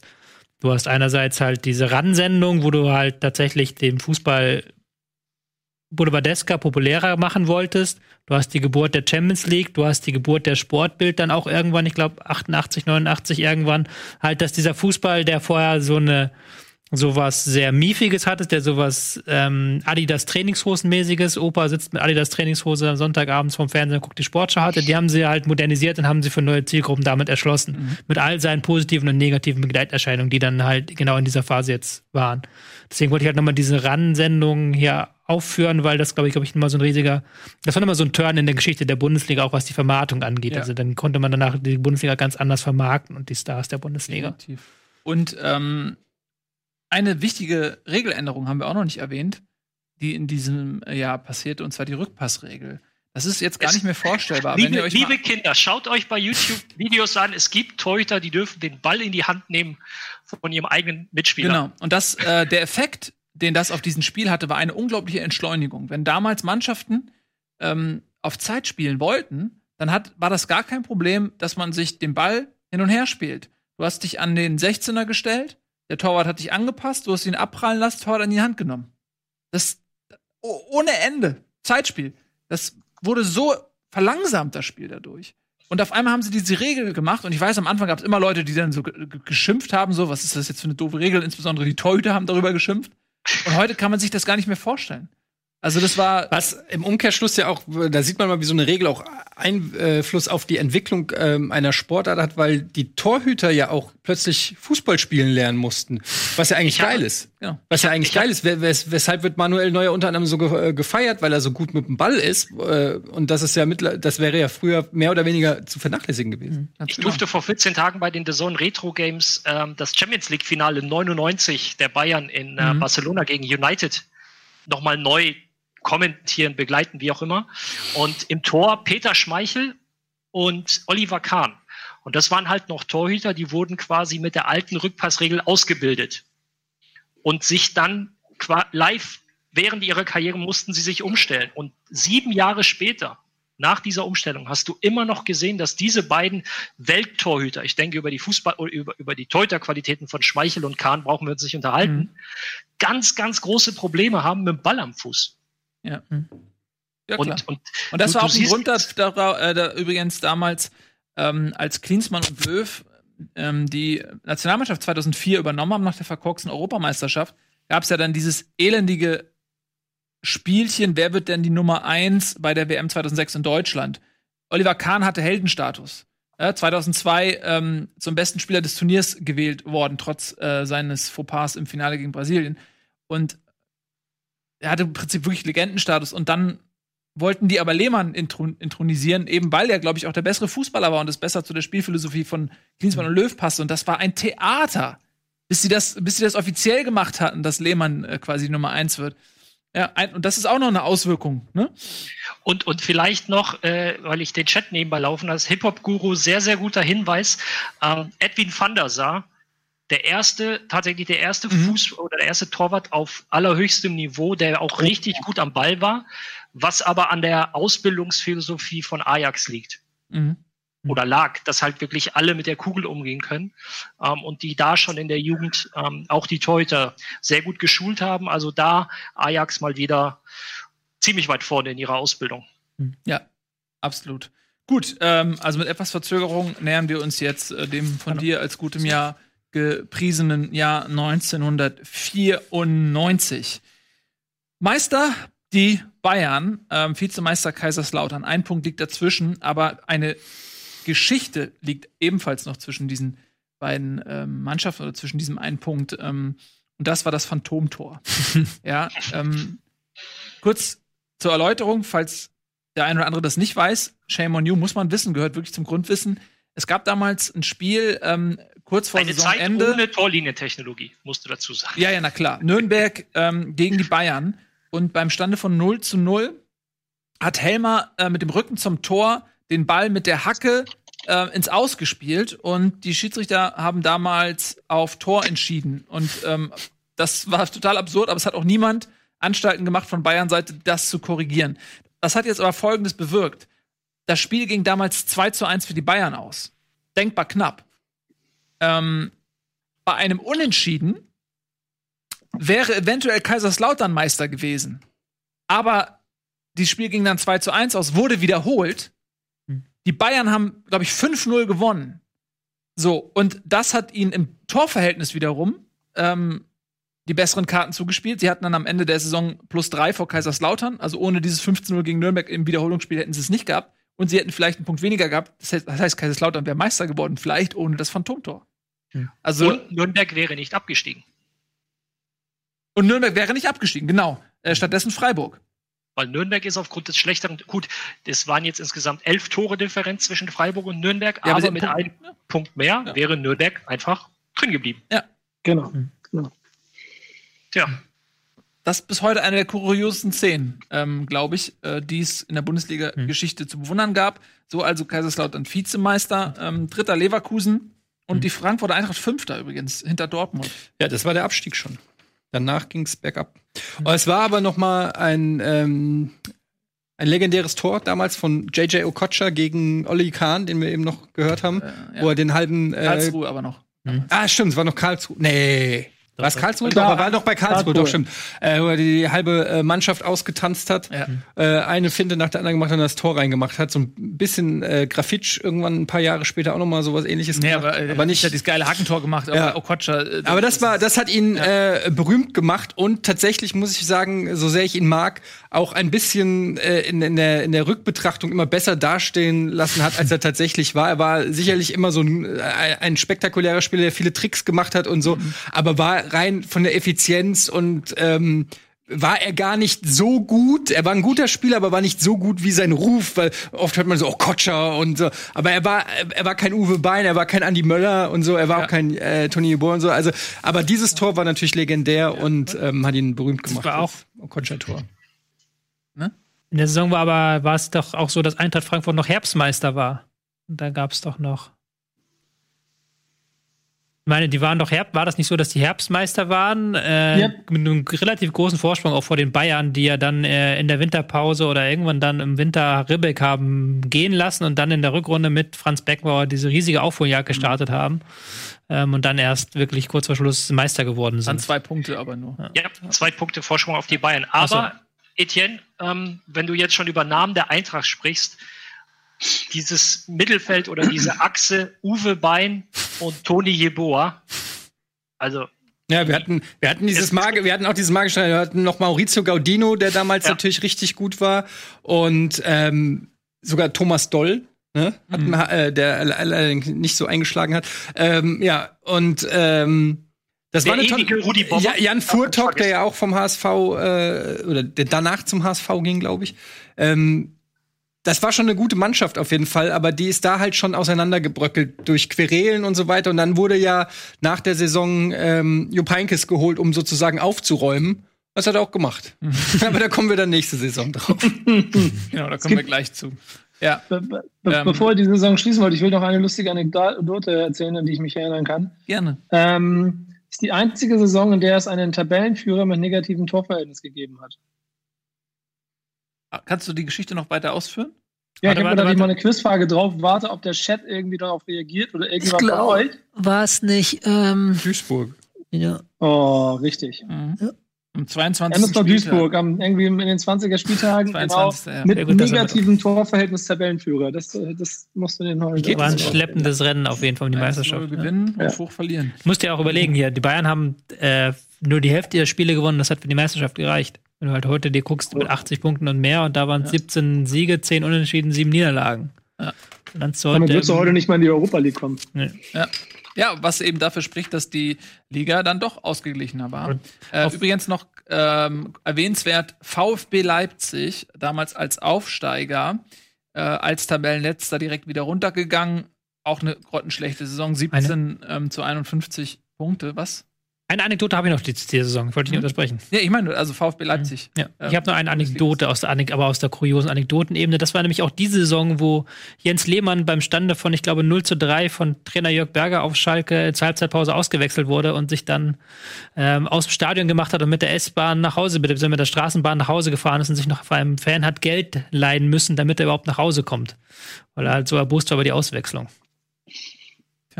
Das von der Anekdotenebene. Ja. Zurück zu dir, Nils. Ähm, vielen lieben Dank. Äh, wir wollen jetzt ähm, eine Saison weitergehen. Wir nennen es die äh, Demontage der Eintracht. Ähm, das Jahr 1995. Äh, Meister wurde ähm, Borussia Dortmund, die 92 schon mal ganz knapp davor waren. Wir haben es besprochen. Diesmal ähm, haben sie ähm, die Meisterschale an sich reißen können. Und das, weil die Bremer äh, am letzten Spieltag 3 zu 0 in, äh, 3 zu 1 in München verloren haben und Dortmund hat 2 zu 0 gegen den HSV gewonnen. Äh, ein Schelm, wer dort Böses vermutet. Und, Danke nochmal an der Stelle. Ähm, ja, aber ich weiß nicht, ob das nicht für eure Entwicklung sogar gut gewesen ist. Und äh, ja, durch, durch äh, diese Konstellation hat Dortmund am letzten Spieltag Bremen noch überholt. Das hat sehr wehgetan, ich erinnere mich dran. Aber ich habe damals ja schon Spieltage äh, studiert und als am letzten Spieltag in München war klar. Und es gibt vor allen Dingen da auch eine Situation, die mir als Werder-Fan und wenn jemand in dem Alter schon dabei war und auch Werder-Fan ist, die war sehr ergreifend. Am vorletzten Spieltag gewinnt Werder Bremen zu Hause gegen, weiß ich nicht mehr, sogar relativ deutlich und ist damit Tabellenführer am letzten Spieltag, geht ins Rennen. Und es war das letzte Heimspiel von Otto Rehagel im Weserstadion. Und äh, die komplette Mannschaft hat quasi in Interviews flennend in den Armen gelegen und hat sich von Otto Rehagel verabschiedet. Und der, die Interview, die, die, die Reporter wollten immer wissen, ja, nächste Woche wichtiges Spiel in München und ausgerechnet er geht zu Bayern und so. Ähm, und alle, und ich will an Uli Borowka erinnere ich mich vor allen Dingen, der ist mir scheißegal, was du mir für eine Scheiße erzählst. Guck dir das mal an, hier der Trainer geht, das ist viel wichtiger als deine Scheiße und dreht sich um. Also irgendwie so habe ich das noch in Erinnerung gehabt. Und es war total Mhm. emotional. Ich habe selber geheult wie, ein- wie ein kleines Mädchen oder ein kleiner Junge wahlweise. Und ähm, ja, am Ende verliert Otto Rehagel ausgerechnet in München die Meisterschaft, wo er dann danach hingegangen ist. Äh, ich glaube übrigens, dass Otto Rehagel in irgendeinen Pakt mit dem Teufel hat oder so. äh, weil ähm, Eddie und ich waren neulich mal mit Nico, mit dir zusammen auch. Wir waren noch mal zusammen ähm, in Hamburg beim Länderspiel gegen die Niederlande. Äh, das Genau. war, äh, ne, ja, war das WM-Quali, ne? Äh, EM-Quali, meine ich. Mhm. Und äh, dort Arsch haben wir dann unten ähm, in der Lobby äh, tatsächlich Otto Rehagel gesehen. Der hat nicht mal graue Haare. Ich, ich weiß nicht, ob er sich die färbt oder ob er, wie gesagt, einen Pakt mit dem Teufel hat. Aber der sah topfit aus. Ich weiß nicht, wie alt er mittlerweile ist, aber der, der tänzelte da lang wie, wie zu seinen besten Zeiten. Faszinierend, weil man sieht ihn ja nicht mehr so oft im Fernsehen, ne? Deswegen war ich tatsächlich überrascht, so wow, für den ist die Uhr ein bisschen stehen geblieben. 81. Ja, Be Beate hat gesagt, er soll nicht mehr, sonst würde er wahrscheinlich immer. Sonst noch. würde er noch, ja. Aber das war wirklich eine der letzten großen, äh, was ist die Mehrzahl von Ära Äras? Die Ära. ähm, Ehren. der Trainer Ehren. Ähm, danach kam natürlich so ein bisschen noch mal scharf irgendwann ähm, nach ein oder anderen Missgriffen, äh, der auch lange Ja, da sagen wir, war. es ist. Jetzt kommen vier Jahre richtig harte Scheiße, Ja. fünf, und danach ging es Ja. langsam wieder los. Aber das war eine richtige Ära ähm, unter Rehagel. Hm. Ähm, und was ich danach, also auch für Rehagel kamen danach turbulente Jahre, da kommen wir aber gleich zu. Ähm, wir wollen jetzt einmal kurz über die äh, Frankfurter Eintracht sprechen, weil Eddie hat das eben auch gerade schon mal ähm, begonnen zu erzählen. Jupp Heinkes kam dann nach Frankfurt und es gab ja in Frankfurt ähm, diese etablierten Spieler, wie jetzt ein Jeboa zum Beispiel oder auch ein Gaudino und ähm, ein Okocha. Und dann brach das zusammen. Wie ist das geschehen? Also Jupp Heynckes kam äh, von Atletico, äh, Atle äh, Atletico, äh, Atleti Bilbao, Atletico Bilbao, wie heißen die? Athletik. Athletik Bilbao ähm, und war so ein bisschen der Wunsch von der Eintracht nach Topmöller und Stepanovic ein, sag ich mal, ein Weltklasse-Trainer, Weltklasse vielleicht ein bisschen übertrieben, aber er hatte ja auch damals schon zwei Meisterschaften, glaube ich, mit den Bayern geholt, zu holen und der im Prinzip mit der Eintracht um die Meisterschaft spielt und der auch durchgreift, weil die Eintracht war damals ein Skandalverein. Ähm, der äh, die die Misserfolge der also nach dem nach der nicht gewonnenen Meisterschaft ging es tabellarisch immer bergab und man wollte jemanden der da durchgreift und äh, Jupp Heynckes hat auch glaube ich den legendären Satz gesagt in der ersten Pressekonferenz wenn ich anfange am 1. Juli werden hier die Uhren anders drehen äh, das ist so einer der berühmten Bundesliga-Sätze, die er gesagt hat. Und man muss dazu sagen, Jupp Heynckes, heutzutage kennt man ihn als diesen weisen, nachsichtigen Mann, der mit Stars kann. Das war er damals noch nicht. Das war er damals schuldig geblieben. Er war ein sehr, ähm, äh, die, die Presse hat ihn auch den Feldwebel genannt. Er war äh, rigoros. Er hat, ähm, äh, ja, er schien unnahbar, ähm, wirklich wie ein General und hat äh, im Prinzip alles angeprangert von, äh, äh, hat äh, im Prinzip nichts Gutes an diesem Verein gelassen, inklusive an den Spielern und hat es auch nie verstanden, wirklich eine, ein, naja, mit den Spielern irgendwie eine Symbiose zu bilden. Im Gegenteil, er hat äh, auch als Machtdemonstration sich die drei größten Namen geschnappt. Natürlich waren das alles auch ein Stück weit überbezahlte, vielleicht mittlerweile auch faule äh, oder satte Spieler und hat ähm, damals dann ähm, legendär Anthony Yeboah, äh, JJ Okocha und Maurizio Gaudino ähm, aus dem Kader geworfen, nachdem die allerdings, also er hatte Sondertraining angeordnet, weil er unzufrieden war und die drei haben sich dann krank gemeldet. Und das war natürlich auch ein unglaublicher Affront, es war halt Machtkampf im Prinzip. Aber vielleicht waren sie krank. Naja, sie waren, also es war halt, vielleicht waren sie krank, ja, aber es war, es war halt ein offener Machtkampf und es ist natürlich auch klar, dass sich ein Trainer das dann auch wiederum nicht bieten kann. Aber es war insgesamt halt unglücklich, weil der Verein war letztendlich der Verlierer. Es ist komplett eskaliert. Ähm, dann hat Jupp Heynckes, nachdem er die äh, drei ähm, mehr oder weniger vergrault hat, ähm, hat er selber das Handtuch auch noch hingeworfen, hat also einen Scherbenhaufen hinterlassen und hat sich dann mehr oder weniger, sag ich mal salopp gesagt, verpisst. Und ähm, daran in der Folge, in den Folgejahren ist die Eintracht wirklich zu einer Fahrstuhlmannschaft verkommen. Das ist nicht nur die Schuld von Jupp Heynckes, das ist natürlich letztendlich die Schuld vom Verein selbst, aber da sind sehr viele Sachen zusammengekommen, die dann letztendlich aus einem Verein, der um die Meisterschaft mitgespielt hat, der äh, auch ja, international durchaus angesehen war, wirklich zu einer Fahrstuhlmannschaft geworden ist, durch Missmanagement, durch viele Fehlentscheidungen. Man kann es an einer Personalie auch festmachen. Uwe Bein, der damals die 10 getragen hat, ist gegangen, war nicht mehr im Kader, konnte nie ersetzt werden von der Eintracht. Wisst ihr, wer die 10 danach getragen hat? Bei, der Fra Fra bei Frankfurt? Thorsten Legert. Ich wollte gerade sagen, Thorsten Legert. Ich wollte gerade sagen. Und wenn man, wenn man mehr, mehr Symbolik braucht man eigentlich nicht, um äh, den Niedergang von Eintracht Frankfurt zu, äh, zu holen. Und das erklärt vielleicht auch ein bisschen, wenn man heutzutage über die Eintracht spricht und sich anguckt, wie dieser DFB-Pokal gefeiert wurde in der Stadt, was ja schon ein bisschen crazy war für einen DFB-Pokalsieg, dann, er- aber das hängt halt auch damit zusammen mit mit dieser verlorenen Meisterschaft und dem, der, der, der, dem Wunsch, eigentlich eine große Mannschaft zu sein, die um Titel spielt. Und dann 30 Jahre lang, dann kam die Ära Bruchhagen, Funkel, die jahrelang versucht haben, einen seriösen Verein aufzubauen, der fundiert ist, der, der keine Flausen mehr im Kopf hat und den, den Fans eingetrichtert hat, wir sind, wir sind eine Mittelfeldmannschaft und damit müsst ihr auch zufrieden sein. Und damit eine, Sen äh, eine Sehnsucht immer ähm, noch in den, in den Eintracht-Fans war, die dann eben in Europa League zum Beispiel in den Choreografien oder so rauskommt, ähm, die, die immer noch ihre, ihre Be- Ursprung aus dieser Zeit hat. Ich würde gerne noch mal ähm, zu einer Mannschaft Auf die kommen, Meistermannschaft die, angehen. Was? Ich sag, wir müssen, wir müssen tatsächlich auch ein bisschen die Meistermannschaft Ja, da wollte ich ja gerade drüber reden, genau. würdigen. Genau, wenn- ähm, und zwar ähm, die, Möchtest du anfangen? Ja, Okay. gerne. Ähm, ähm, die äh, Dortmunder Meistermannschaft, das ist nämlich eine Truppe gewesen, die, ja, wenn man sich die heute noch mal anguckt, wirklich außergewöhnlich war. Da waren ein Matthias Sammer ähm, als Libero, äh, Julio Cesar, einer der, der besten Innenverteidiger, die ich zu der Zeit habe äh, spielen sehen in Deutschland, der, Der ähm, hat angeblich dann- nie einen Puls über 110 gehabt in der ganzen Ja. Saison. so wirkte er. Und der wurde dann damals, ich glaube, es war ein Jahr später äh, oder zwei, wurde der in Dortmund verabschiedet und das ganze Stadion hat gesungen, Julio, du darfst nicht gehen. Über 90 Minuten. Julio, du darfst nicht gehen. Und das war so Gänsehaut. Ähm, einer wirklich der besten Innenverteidiger, die ich je gesehen hatte da, zu der Zeit. Ähm, Bodo Schmidt neben ihm, der so ein bisschen der Gegenentwurf war. Und Matthias, Sammer. Äh, dann Stefan Kloß als absolutes Eigengewächs. Und im Mittelfeld, wenn man mal guckt, super interessante Mannschaft. Stefan Reuter, äh, rechter Außenmann. Michael Zorg damals, der sicherste Elfmeterschütze ähm, der Bundesliga-Geschichte, glaube ich. Äh, Andi Möller, das Enfant terrible, der auch eine Frankfurter Vergangenheit hat. Ähm, in, seiner, in seinem ersten Stint ähm, äh, dann bei, bei Dortmund. Äh, Steffen Freund, der auch Europameister wurde 96. Äh, René Tretschok, äh, der später auch so ein bisschen Edeljoker wurde. Äh, ich erinnere mich bei René Tretschok äh, damals, als sie 97 Champions League-Sieger wurden und gegen Manchester United im Halbfinale gespielt haben. Da hat er ein überragendes Spiel gemacht. Äh, oder was Viertelfinale, ich weiß nicht, jedenfalls gegen Manchester United und die ähm, Halbfinale. Halbfinale. Manchester United wusste, äh, die konnten nicht glauben, dass der eigentlich nur Ersatzspieler ist. Und dann im Sturm, und darauf wollte ich eigentlich hinauskommen, äh, kommen, Lars Ricken und Ibrahim Tanko. Äh, Lars Ricken damals irgendwie 18 gewesen oder was? Äh, und Tanko auch, also so ganz junge Burschen. Sech 16 und 17 16 und damals. 17.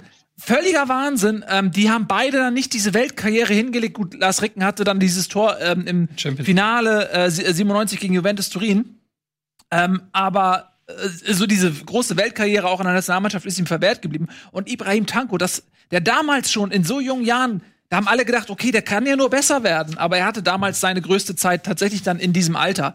Ähm, das war eine unglaublich interessante Mannschaft. Ich war mal, ein, äh, kann ich jetzt kann, ich- kann ich das ja sagen, ich war mal ein Riesenfan von Ste Stefan Chapuisat. Ja. Ja, es war mein Lieblings-Bundesligaspieler. Ähm, Sagen wir es mal so, ein Stürmer mit allen Wassern gewaschen. Ja, aber ich mochte den irgendwie. Ähm, der war irgendwie, der, der hatte Charakter und der hat teilweise geile Tore schon. Der war ein Schlitzohr und äh, ich, ich weiß nicht, ich hab, äh, verbinde nicht viel so in der, so mit Borussia Dortmund aus der damaligen Zeit. Aber Stefan Chapuisat war immer einer meiner absoluten Lieblingsspieler. Weiß nicht warum. Kann ich, kann ich, manchmal kann man, manchmal kann man es nicht erklären. Und Was- äh, Nils, an der Aufzählung der Spieler merkt man, dass du ein, ein Fußballvirtuose bist, dass du äh, sehr für die Fußballkunst stehst. Ich würde gerne noch zwei, drei andere Namen mit in den Raum werfen, die, die etwas ähm, unterm Radar laufen, aber trotzdem extrem wichtig sind. Zum einen Martin Kreh, nebenberuflich Abrissbirne und äh, zum anderen äh, auf der linken Seite Knut Reinhardt, der eigentlich hauptberuflich Abrissbirne war, nebenberuflich nur Fußballer. Das waren halt auch zwei Spiele, das hat keinen Spaß gemacht, gegen die zu spielen. Äh, hast du Das gegen die halt- selber gespielt? Nee, nee, nee, nee, das leider nicht, aber ähm, ich habe ja, ein, äh, ich durfte ja mit Michael Henke zusammenarbeiten und wir haben heute noch ein sehr gutes Verhältnis und haben häufig auch über diese Zeit gesprochen. Und äh, ja, äh, ähnliches sagte er auch über, über Chapuisat. Ähm, Eddie, er sagte, du, mit dem haben wir uns gar nicht beschäftigt, weil wir wussten, das ist halt jemand, der kennt alle Tricks, den haben wir einfach machen lassen. Ja. Und wenn es um Arbeit ging, Martin Kreh, Knut Reinhardt und Steffen Freund. Und sag mal, wenn ich hier die Torschützenliste sehe, Heiko Herrlich äh, mit, äh, äh, mit Mario Basel, war das die Zeit hier Martin Dahlin und Heiko Herrlich als Duo in Gladbach? Oder kam das erst später? Kam da, Martin Dahlin kam erst später dazu? Müsste nee, Oder war das Dahlin, diese? Das sind sie. Die? Saison davor. hat Im Heiko Jahr Herrlich danach haben sie gewonnen. Pokal gewonnen. Da waren sie auf jeden Weil Fall. das war auch so ein geiles Duo. Dahlin und Heiko Herrlich, das war, äh, der war ein Hammer. Ja. Ähm, auch beide, beide äh, mit so etwas unrühmlichen Abgängen auch. Also gerade bei Heiko Herrlich, dem, damals diese Ablöse. 11 Millionen, Schlacht. oder? Es gab, ja, das Ding ist, damals gab es noch äh, das Bossmann-Urteil nicht. Ähm, Das kam die Saison drauf. ne, auch das ist unvorstellbar aus heutiger Sicht. Wenn die Leute damals Vertrag hatten und der Vertrag zu Ende war, durften die nicht einfach machen, was sie wollten. Das kann man sich überhaupt nicht mehr vorstellen. Der Vertrag war zu Ende und die hatten nicht die Freiheit, einfach zu einem anderen Verein zu gehen. Ähm, und bei Heiko Herrlich war das so, er wollte damals zu Dortmund wechseln. Und dann hat, glaube ich, noch ein Schiedsgericht die Höhe der Ablösesumme bestimmt. Und es waren dann, glaube ich, 11 Millionen, unvorstellbare Summe zu der damaligen Zeit. Das war ein, eine Schlammschlacht. Ähm, ja, das Bossmann-Urteil kann man eigentlich gar nicht ähm, hoch genug bewerten, in dem, wie es den Fußball verändert hat. Eigentlich müsste Bossmann von jedem Profi heutzutage Alimente kriegen. Lass, lass uns noch, das kommt ja in der nächsten Saison, lass uns noch, ich würde noch gerne zwei Sachen, wo wir beim BVB sind noch. Das war jetzt auch die Saison mit der legendären Möllerschwalbe gegen Karlsruhe, die wir im Intro haben. die wir auch im Intro sogar haben, ja, von unserer Sendung, wo äh, Möller beim Spielstand von 0 zu 1 äh, gegen Karlsruher SC sich hinlegt mit etwas Abstand zum Gegenspieler. Schiedsrichter pfeift Elfmeter. Ausgleich. Dortmund dreht das Spiel. Auch ein wichtiger Meilenstein auf dem Weg zur Meisterschaft damals. Und was ich nicht unerwähnt lassen möchte, ist der dritte Platz für den SC Freiburg damals. Ja. Die ja ähm, aus dem Nichts heraus gestartet sind. Das glaube ich erst war ihre zweite Bundesliga-Saison, äh, wenn ich mich nicht irre, oder dritte, auf jeden Fall noch nicht, doch zweite Bundesliga-Saison. Und haben dann unter Volker Finke ähm, großartigen Offensivfußball gespielt, waren eine der ersten Mannschaften in Deutschland, von dem man wirklich sagen kann, sie haben moderne Formen eines Pressings gespielt, also Gegner früh gestört und sowas. Und unter anderem mit dem großartigen Rodolfo Cardoso Ja. damals noch Oh ja. äh, in den eigenen Oh Reihen. ja. Sind dann War das Dritter das geworden. Jahr, wo sie die Bayern 5-1 Ja, geschlagen das haben? war das Bar, wo sie die Bayern 5-1 weggefiedelt haben. Ja, ähm, äh, unter Trapattoni damals die Bayern. Ja. Genau, Z zweiter Spieltag. Ja. Da kommen wir auch noch zu Flasche leer. Trapattonis erst, das ist jetzt Trapattonis erste Amtszeit in Bayern, die nach einer Saison geendet hat. Ja. Unter anderem mit einem kuriosen Wechselfehler. Das war halt eben die Geschichte mit den vier Amateuren, wo er vier Genau. Vertragsamateure eingewechselt hat und dann ein Spiel verloren hat, was er eigentlich hätte gewonnen, gewinnen haben müssen. gewonnen hätte müssen sein. Ja, das wollte ich noch zu der Saison sagen, bevor wir die einfach Genau. so weglassen. Ähm, dann seid ihr soweit, wollen wir die nächste Saison 95, 96. anbrechen lassen? Das ist echt, da ist jetzt viel abzufrühstücken. Aber machen wir das, glaube ich, da ist so viel abzufrühstücken, da müssen wir uns gleich erst mal reinfuchsen in diese harte Saison. Da lesen wir uns noch mal schnell ein. Ja. Machen ein bisschen Werbung, ähm, eine kurze kleine Unterbrechung, gleich sind wir wieder da und dann reden wir ähm, über, da, über das Jahr 96 und das ist wirklich legendär.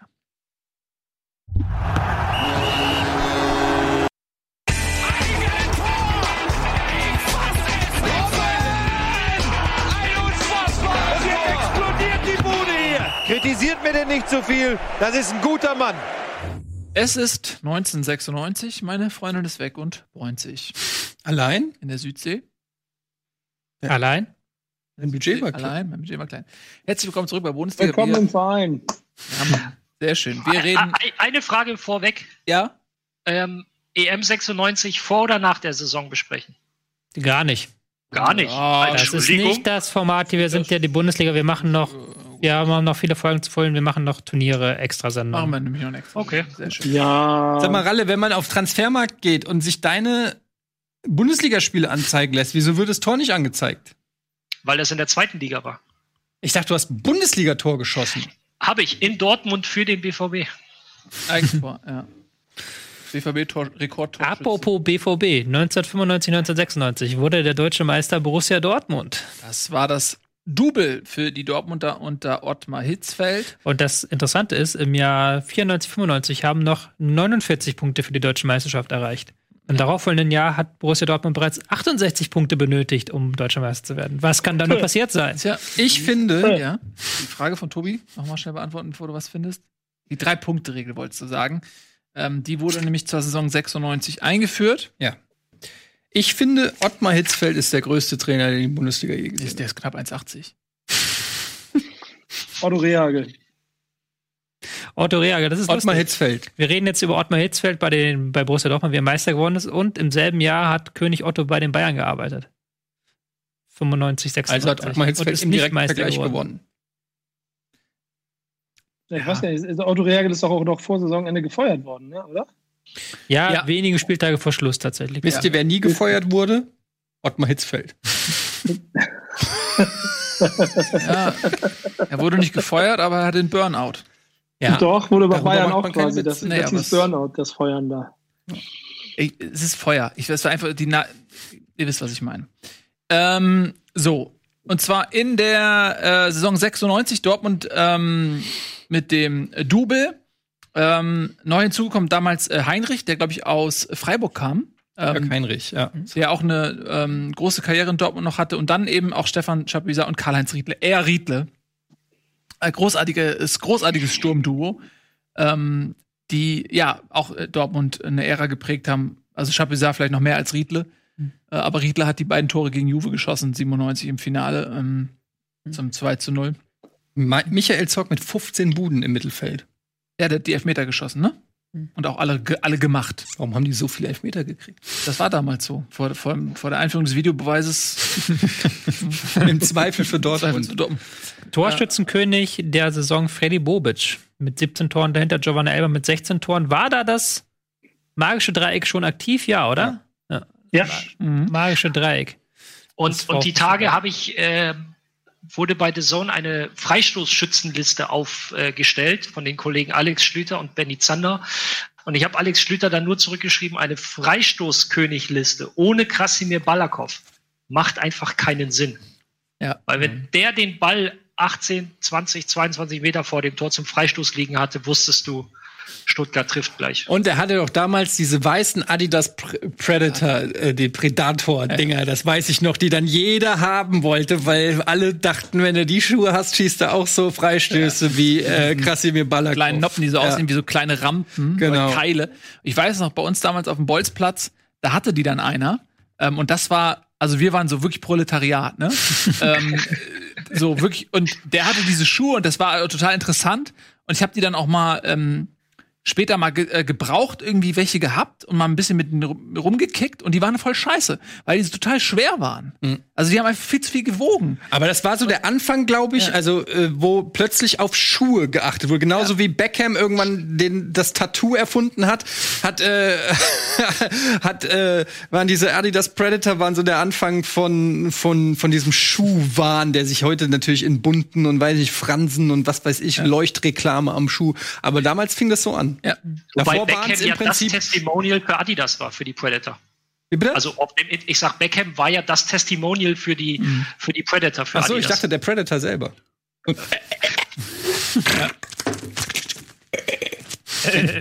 Ähm, das war ein bisschen. Das, das mein. Okay, ich habe keine Ahnung, wie man Predator Mischung nachmacht. aus Pferd und Otto. Ja, fährt Otto, Otto fährt. Ja, apropos Otto. Otto verliert bei den Bayern zu oft und wird deswegen am Ende entlassen. Kam gerade aus äh, Bremen und äh, hatte da eine Ära beendet aus eigenem Antrieb und wurde wie ein König verabschiedet. Und bei den Bayern, da lief es nun mal ganz anders, denn das beschauliche Bremen ist halt einfach nicht das turbulente Bayern. Und da kam er, glaube ich, mit seinem Alleinherrscheranspruch auch nicht so wirklich zurecht und wurde dann, ja, kurz vor Saisonende gefeuert. Franz Beckenbauer hat übernommen. Ich glaube, 96 hat man auch noch dann den ähm, UEFA Cup gewonnen gegen Bordeaux, glaube ich, ne? Kann das sein? In dem Fina im Finale gegen Bordeaux. Ähm, Mit dem jungen Sinne, den sie dann übrigens. mit dem jungen Sinne, den sie dann, äh, der in Bordeaux spielt und nicht bei den Bayern. Ähm, und deswegen wurde die Saison der Bayern zwar nur als Vizemeister, aber dennoch versöhnlich beendet, weil eben dieser Titel eingeheimst wurde. Und Franz Beckenbauer, meine ich, hat auch noch gesagt später, dass es ein großer Fehler war, Otto Rehagel. Ja, aber die haben sich auch vorher haben sich gestritten, weil das Ding ist, Otto Rehagel war ja gar nicht so mega unerfolgreich jetzt bei den Bayern. Also es war jetzt nicht so, dass die, dass sie schlecht gespielt haben. Irgendwie Startrekord bis heute sieben Spiele, Startrekord ist halt FC Bayern. So, die haben sieben Spiele am Stück gewonnen und waren auch immer mit dabei. Äh, UEFA Cup haben sie ja dann auch, äh, hatte, haben sie auch relativ weit gekommen. Haben sie nicht sogar gewonnen? Habe ich doch gerade Ja, erzählt. Ja, hast du gerade erzählt, Entschuldigung. Gegen Jerome Bourdieu mit dem Ja. jungen Zidane. Genau, da hat, Ah ja, das war ja auch. Rehagel sie ins Finale erfüllt, genau. Ähm, aber das, der hat, wurde ja hauptsächlich gefeuert, weil er nicht klar, weil er halt mit diesen Strukturen in München nicht klar kam. Ja. Also weil er halt sich mit den Stars dann relativ schnell äh, verbissen hat, mit Uli Hoeneß auch relativ schnell zerstritten war und auch mit der Presse relativ schnell zerstritten war. Gibt ja die legendäre Anekdote, dass er irgendwann sich so genervt war über diese ganzen Boulevardfragen bei den, bei den Pressekonferenzen, dass er gesagt hat, er, er beantwortet nur noch Fachfragen. Und hat ein Journalist an den Malermeister Rehagel die Frage gestellt, welchen Pinsel er denn zum Malen seines Wohnzimmers benutzen solle. Weil Rehagel gelernter Malermeister ist. Ja, aber das war wirklich ähm, eine, eine irre Geschichte und eigentlich nur der Aufgalopp zu einer viel, viel wahnwitzigeren Geschichte, die sich dann in den ähm, in der übernächsten Saison entfalten sollte.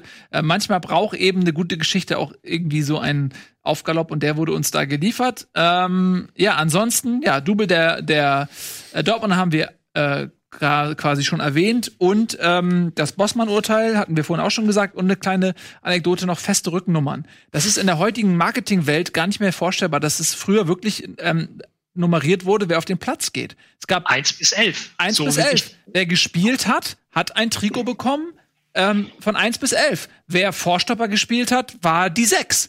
Ähm, Zehner war der fucking Zehner. Alter Schwede, die 10 hat was bedeutet. Wenn du die 10 bekommen hast, von der Kreisklasse bis in die Bundesliga, wenn du die 10 bekommen hattest, dann haben alle auf dich geguckt, weil das war eine Erwartungshaltung, die du mit dir rumgetragen hast. Wenn du gegen irgendjemanden Leitwolf. gespielt hattest, du hast gegen irgendjemanden gespielt und das erste, was du gemacht hast, du hast geguckt, wer, Wer hat ist die 10, ja. Wer ist die 10? Maradona, und wenn der, Was war deine Nummer? und wenn der? Zehner nichts drauf hatte, Ja. das galt in der Kreisliga, in der Bezug, wenn der Zehner nichts drauf hatte, wusstest du, okay, das ist eine Scheißmannschaft. Weil wenn der Zehner Deine schon nichts kann. Ne? Welche Nummer hattest du? Nils, deine Nummer. Zehn. Nein, ich hatte die, ich hatte die fünf. Ja, auch die fünf. Geiler Typ. Ich hatte die zwölf. Also der Ersatztorwart. Ich, Ja, ich genau. hatte übrigens immer die 10. Ja? Stark, Ja. Nico. Das sagt Respekt. Respekt. nichts. Nee, Sagt nichts aus. sagt heute gar nichts mehr aus. Heute nicht mehr. Damals war das wirklich äh, krass. Das war, nur, ne, das war schon eine Verantwortung, die Zehn zu haben. Ich bin ja, muss ja leider immer von diesen, ich habe ja keine Emotionen, deswegen muss ich auf Fakten zurückkommen. Ich würde noch mal kurz das Bossmann-Urteil zumindest noch einmal streifen, weil das ja wirklich eine wesentliche Veränderung im Fußball war. Auf jeden Fall. Ging ja nicht nur darum, dass ähm, ablösefrei, äh, dass die Spieler jetzt ablösefrei wechseln konnten, wenn die Vertrag auslief. Was natürlich den Spielern viel mehr Macht gegeben hat. Konnten halt sagen, dann lass ich halt den Vertrag auslaufen, wenn er nicht mir besser bezahlt oder beziehungsweise wenn er mich nicht verkauft an den und den.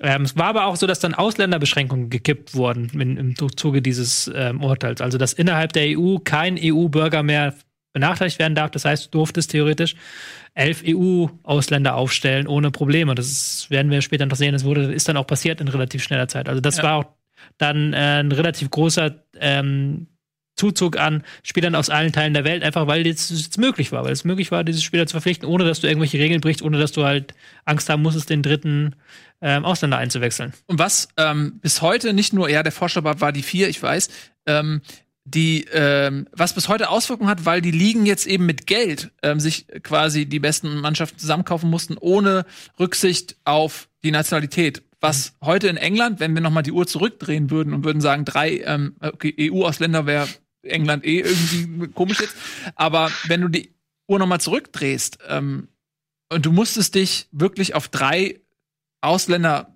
reduzieren, also das, das würde ja wiederum alles durcheinander wirbeln. England, also die Premier League wäre komplett also Uninteressant. 90 Prozent der Leistungsträger würden da einfach nicht mehr spielen können. so Weil es war ja so von Land zu Land unterschiedlich. Also jedes Land konnte da seine eigene Bestimmung machen, aber dann hieß es halt, die Bestimmung, die Geld dürfen nicht gelten. Aber vielleicht wäre dann die Nationalmannschaft besser. Gut, die ist momentan auch gut, aber sie hatte eine Zeit lang durchaus wahrscheinlich auch darunter zu leiden, dass viele äh, junge Talente aufgrund der vielen Ausländer in der Premier League nicht zum Einsatz kommen.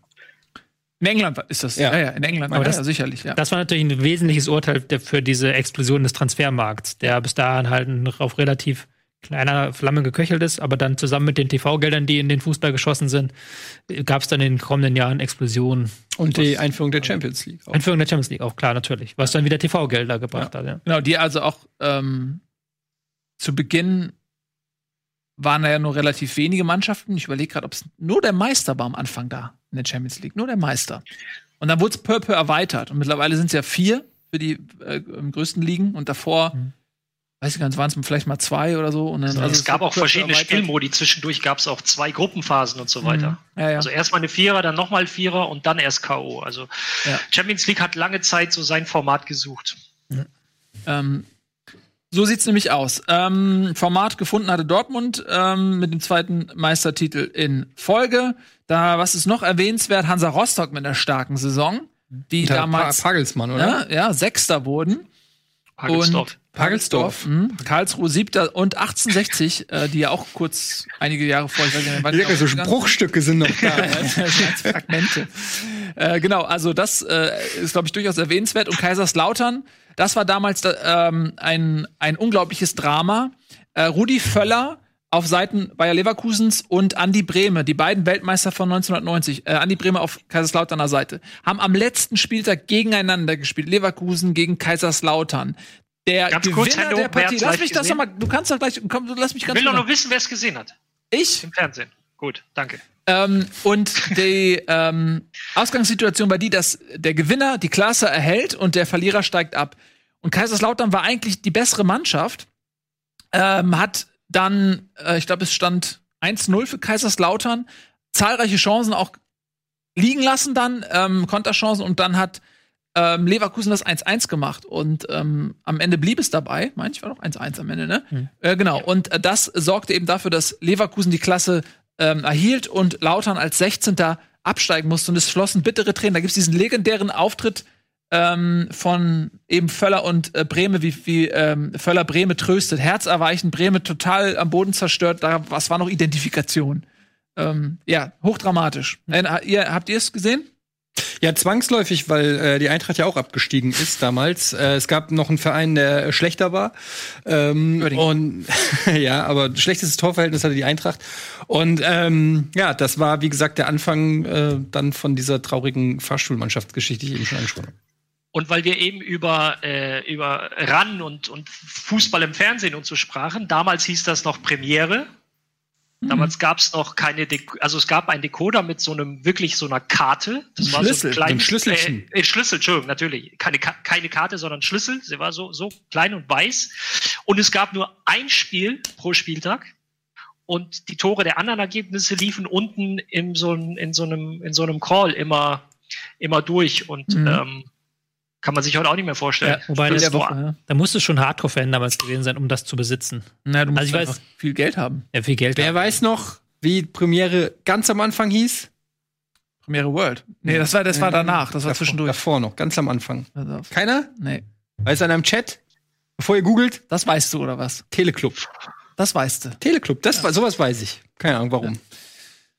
Ähm, genau, also das war der Anfang tatsächlich auch, der zaghafte Anfang des äh, Pay-TVs und da, das war auch ähm, eine große Zäsur im Prinzip, dass quasi die Sportschau, die das Grundrecht auf Fußball um 18 Uhr in die Wohnungen ähm, Deutschlands getragen hat, dann eben Pay-TV Konkurrenz bekommen hat. Das war, auch das war eine riesige Diskussion, ob das erlaubt ist, wie weit das gehen wird. Und damals gab es wirklich dann pro Spieltag ein Spiel nur. Ähm, das Topspiel der Woche. Ähm, aber wir wissen heute, manche Veränderungen sind gut. Das betrifft die, ja, es ist ja so, es betrifft die Regelveränderungen, ähm, die, wo, wo man wirklich fast sagen muss, alle großen Regeländerungen haben sich bezahlt gemacht. Also muss man auch wirklich mal sagen, das waren gute Änderungen, ob es jetzt die Rückpassregel ist, ob es ähm, äh, die Auswechslungen sind, dass du mehr Auswechslungen haben darfst oder das Bossmann-Urteil, gut, das ist unfreiwillig ähm, dem Fußball aufgezwungen worden. Aber da gab es schon wirklich einige Änderungen. Drei-Punkte-Regelung äh, hat sich bewährt gemacht. Ähm, genau. Und äh, man will nicht mehr zurück, auch wenn es damals geil war, aber man will ja nicht mehr da zurück, dass man die Spiele nicht gucken kann. Und ich bin jeden Samstag drauf reingefallen, weil ich saß da nämlich, die Vorberichte bei Premiere liefen ja immer man hat unverschlüsselt. immer gehofft. Und dann sind die, liefen die bei Anstoß und dann lief fünf Sekunden das Spiel und ich, Papa, Papa, Fußball. Ja. äh, verschlüsselt. Ja. Man Ja. hat immer gehofft, vielleicht ist es ein Defekt und es klappt doch dieses Mal, vielleicht. Aber leider. Habt ihr dann auch am Fernseher immer so rumgespielt und gehofft, dadurch, dass das Bild schief war, vielleicht muss ich nur irgendwie was regeln und kann es gerade stellen? Habt ihr das nicht gemacht? So? Ja, das war doch ohne Schlüssel war das Bild ja so, also als es verschlüsselt war, war es ja wie so verschoben. Und du kann, wenn du an dem Regler gedreht hast, konntest du es ja manuell auch verschieben. Also war der Gedanke, äh, du, es gibt irgendwo eine Einstellung, wo das halt so. gerade wird, aber Vielleicht. war es halt nicht. Vielleicht äh, gab es einen. Es gab andere Mo- Ja. äh, Äh, jemand fordert, ähm, seit 1998 NBC Giga dabei, fordert, dass Nico mehr was sagen darf. Übrigens damals mit der Happauge Win-TV-Karte konnte man das äh, cracken. Habe ich gehört. Ja, Moment, das war aber dann die Kartenzeit, ne? nicht die Schlüsselzeit. Als es dann digital wurde. Mit der D-Box. D-Box. Nee, das, du konntest dieses, äh, diese Verschlüsselung konntest du äh, cracken auf dem PC mit einer, mit einer bestimmten TV-Karte. Wenn du die im Fernseh, äh, im Computer hattest, die hat damals, glaube ich, weiß nicht, 300 Mark oder so gekostet oder noch nicht Okay. mal. Und dann konntest du das äh, Signal sozusagen manuell, das war ja quasi nur verschoben und es gab dann irgendein, ich frag mich nicht mehr, wie es ging, ich habe das ja auch nicht gemacht. Aber Ähm, und dann illegal. konntest, wie bitte? ist doch illegal. Ja, ja, eben, aber Deswegen man hat's hört ja auch auch von illegalen Sachen aus Nachrichten oder so. Okay. Da bin ich ja Ähm, beruhigt.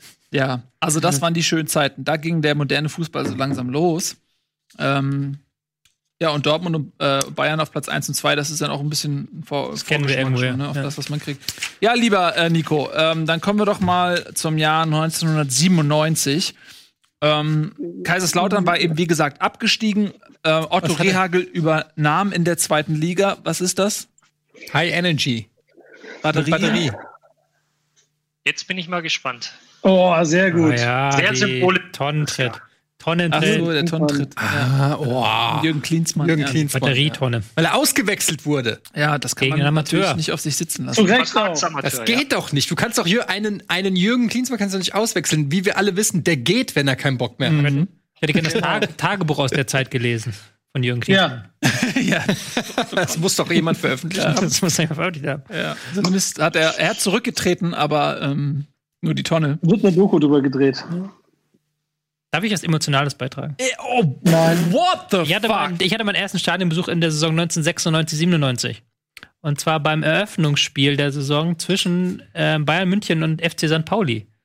Der FC St. Pauli hat damals in dieser Saison vier Spiele im Volksparkstadion gemacht, im Hamburger Volksparkstadion. Kann man sich heute auch nicht mehr denken, aber die haben irgendwie, irgendwie gab's da, war da irgendwie Stadionumbau und sie wollten halt noch vier Spiele ausverkauft bekommen. Und gegen Bayern haben sie dann im äh, Volksparkstadion gespielt. Und da war ich dann im Stadion, war ein fürchterlich langweiliges Spiel.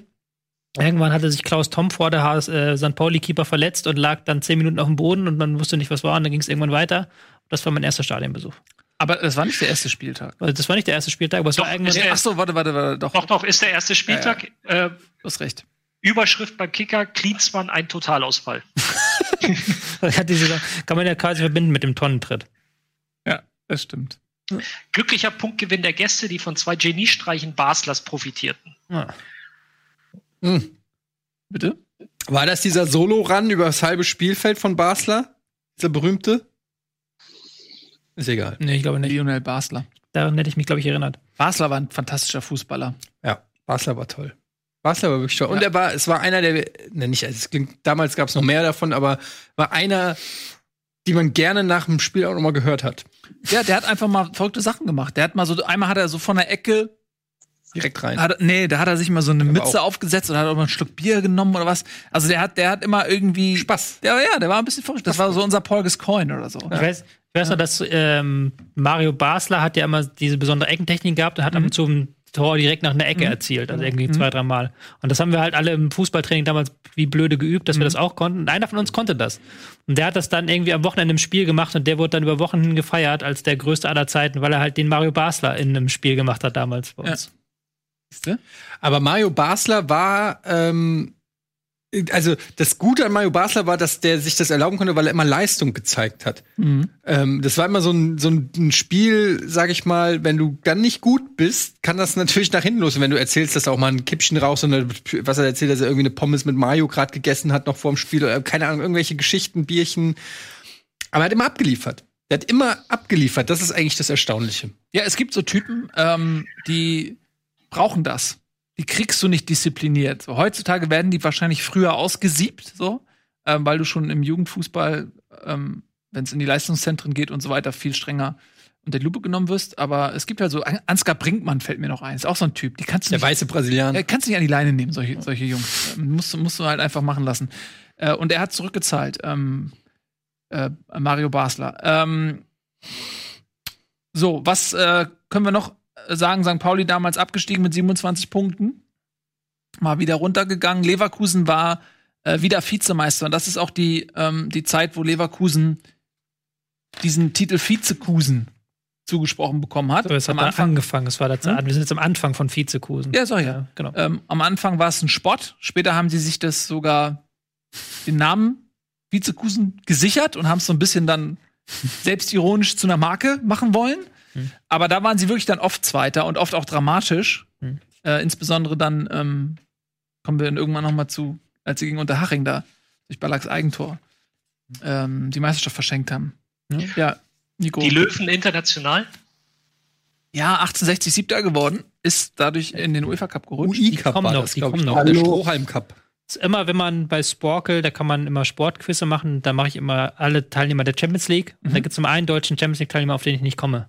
Ach du Scheiße, die Ach. Zeit ist um, Leute. 1860. CSV 1860 München. Ja. Die Zeit ist Ich um. habe auch überhaupt nicht drauf gedacht. Ich habe gedacht, wir haben noch eine Stunde. Ehrlich. gesagt. Schwede. Ihr Lieben. Ähm, was? Was steht da nächste Woche mit FCK Meister. Meister März? Ja, äh, das wäre eigentlich ähm, die wunderschöne Geschichte um Otto Reagel gewesen und seine Rückkehr am ersten Ging jetzt aber schnell rum, ey. Äh, das können wir heute leider nicht mehr zu Ende bringen, aber dann haben wir was Schönes noch für die nächste Woche. Boah, ey, Leute, Ja, wir haben noch ein paar? Jährchen vor uns, bis wir in der aktuellen Aber es ist doch schön, dass wir noch ein bisschen was haben, ey. man kann sich da richtig äh, drin verlieren in der Vergangenheit. Das ist echt toll. Man darf aber auch äh, nicht die Zukunft vergessen. Heute um 20 Uhr, glaube ich, ne, gibt's eine neue Folge Pro Clubs. Leute, jetzt schaltet doch endlich mal ein. Das ist richtig geil. Wir hatten das letzte Mal fast unser Ziel erreicht. Ähm, und Die neue Aufstellung. Ja, wir haben- spielen jetzt äh, 4-3-3 auf jeden Fall. Und bevor wir heute Abend uns Pro-Clubs ähm, äh, gemeinsam angucken, gibt es jetzt noch ein Chat-In mit äh, Colin, Nasti und Mara. Das ist live. Und danach unser Game Talk ähm, um 19 Uhr. Und um 20 Uhr die Eine-Minute-Show. Sehr, sehr geil. Heute? Ja, Heute um 20 die eine Minute Show. Äh, wir haben verschiedene Leute äh, in und außerhalb des äh, Rocket Beans Kosmos äh, gebeten, eine Minute herzustellen. Ähm, jeder hat seine eigene individuelle eine Minute eingereicht und äh, aus diesen Minuten haben wir dann eine bunte Sendung mit vielen tollen Gästen auch ähm, zusammengeschustert. Die müsst ihr euch auf jeden Fall angucken. Ähm, genau, und im Anschluss, dann um 20.35 Uhr geplant, äh, gibt es dann Pro-Clubs. Ne? Also mega geiles Programm. Ey, vielen lieben Dank, Nico und Ralf. Äh, ich würde mich Sehr gerne. sehr, sehr freuen, wenn ihr das nächste Mal wieder dabei seid. Ähm, Sehr gerne. Es kommen ja für Bremen, es kommen ja noch richtig gute Jahre für Bremen, insbesondere 2004, ne? Der HSV wird auch noch mal wieder vorkommen. Ja, ey, die 90er waren halt einfach eben, äh, sie waren nicht besonders romantisch. Wir hätten, über, wir hätten in den 80ern anfangen müssen. so, da hätte es was zu erzählen gegeben. Also, ihr Lieben, jetzt noch viel Spaß mit Rocket Beans TV. Vielen lieben Dank fürs Zusehen. Das war Bundesliga. Wir sind raus. Bis nächste Woche. Tschüss und auf Wiedersehen. Diese Sendung kannst du als Video schauen und als Podcast hören. Mehr dazu unter rbtv.to/bundesliga.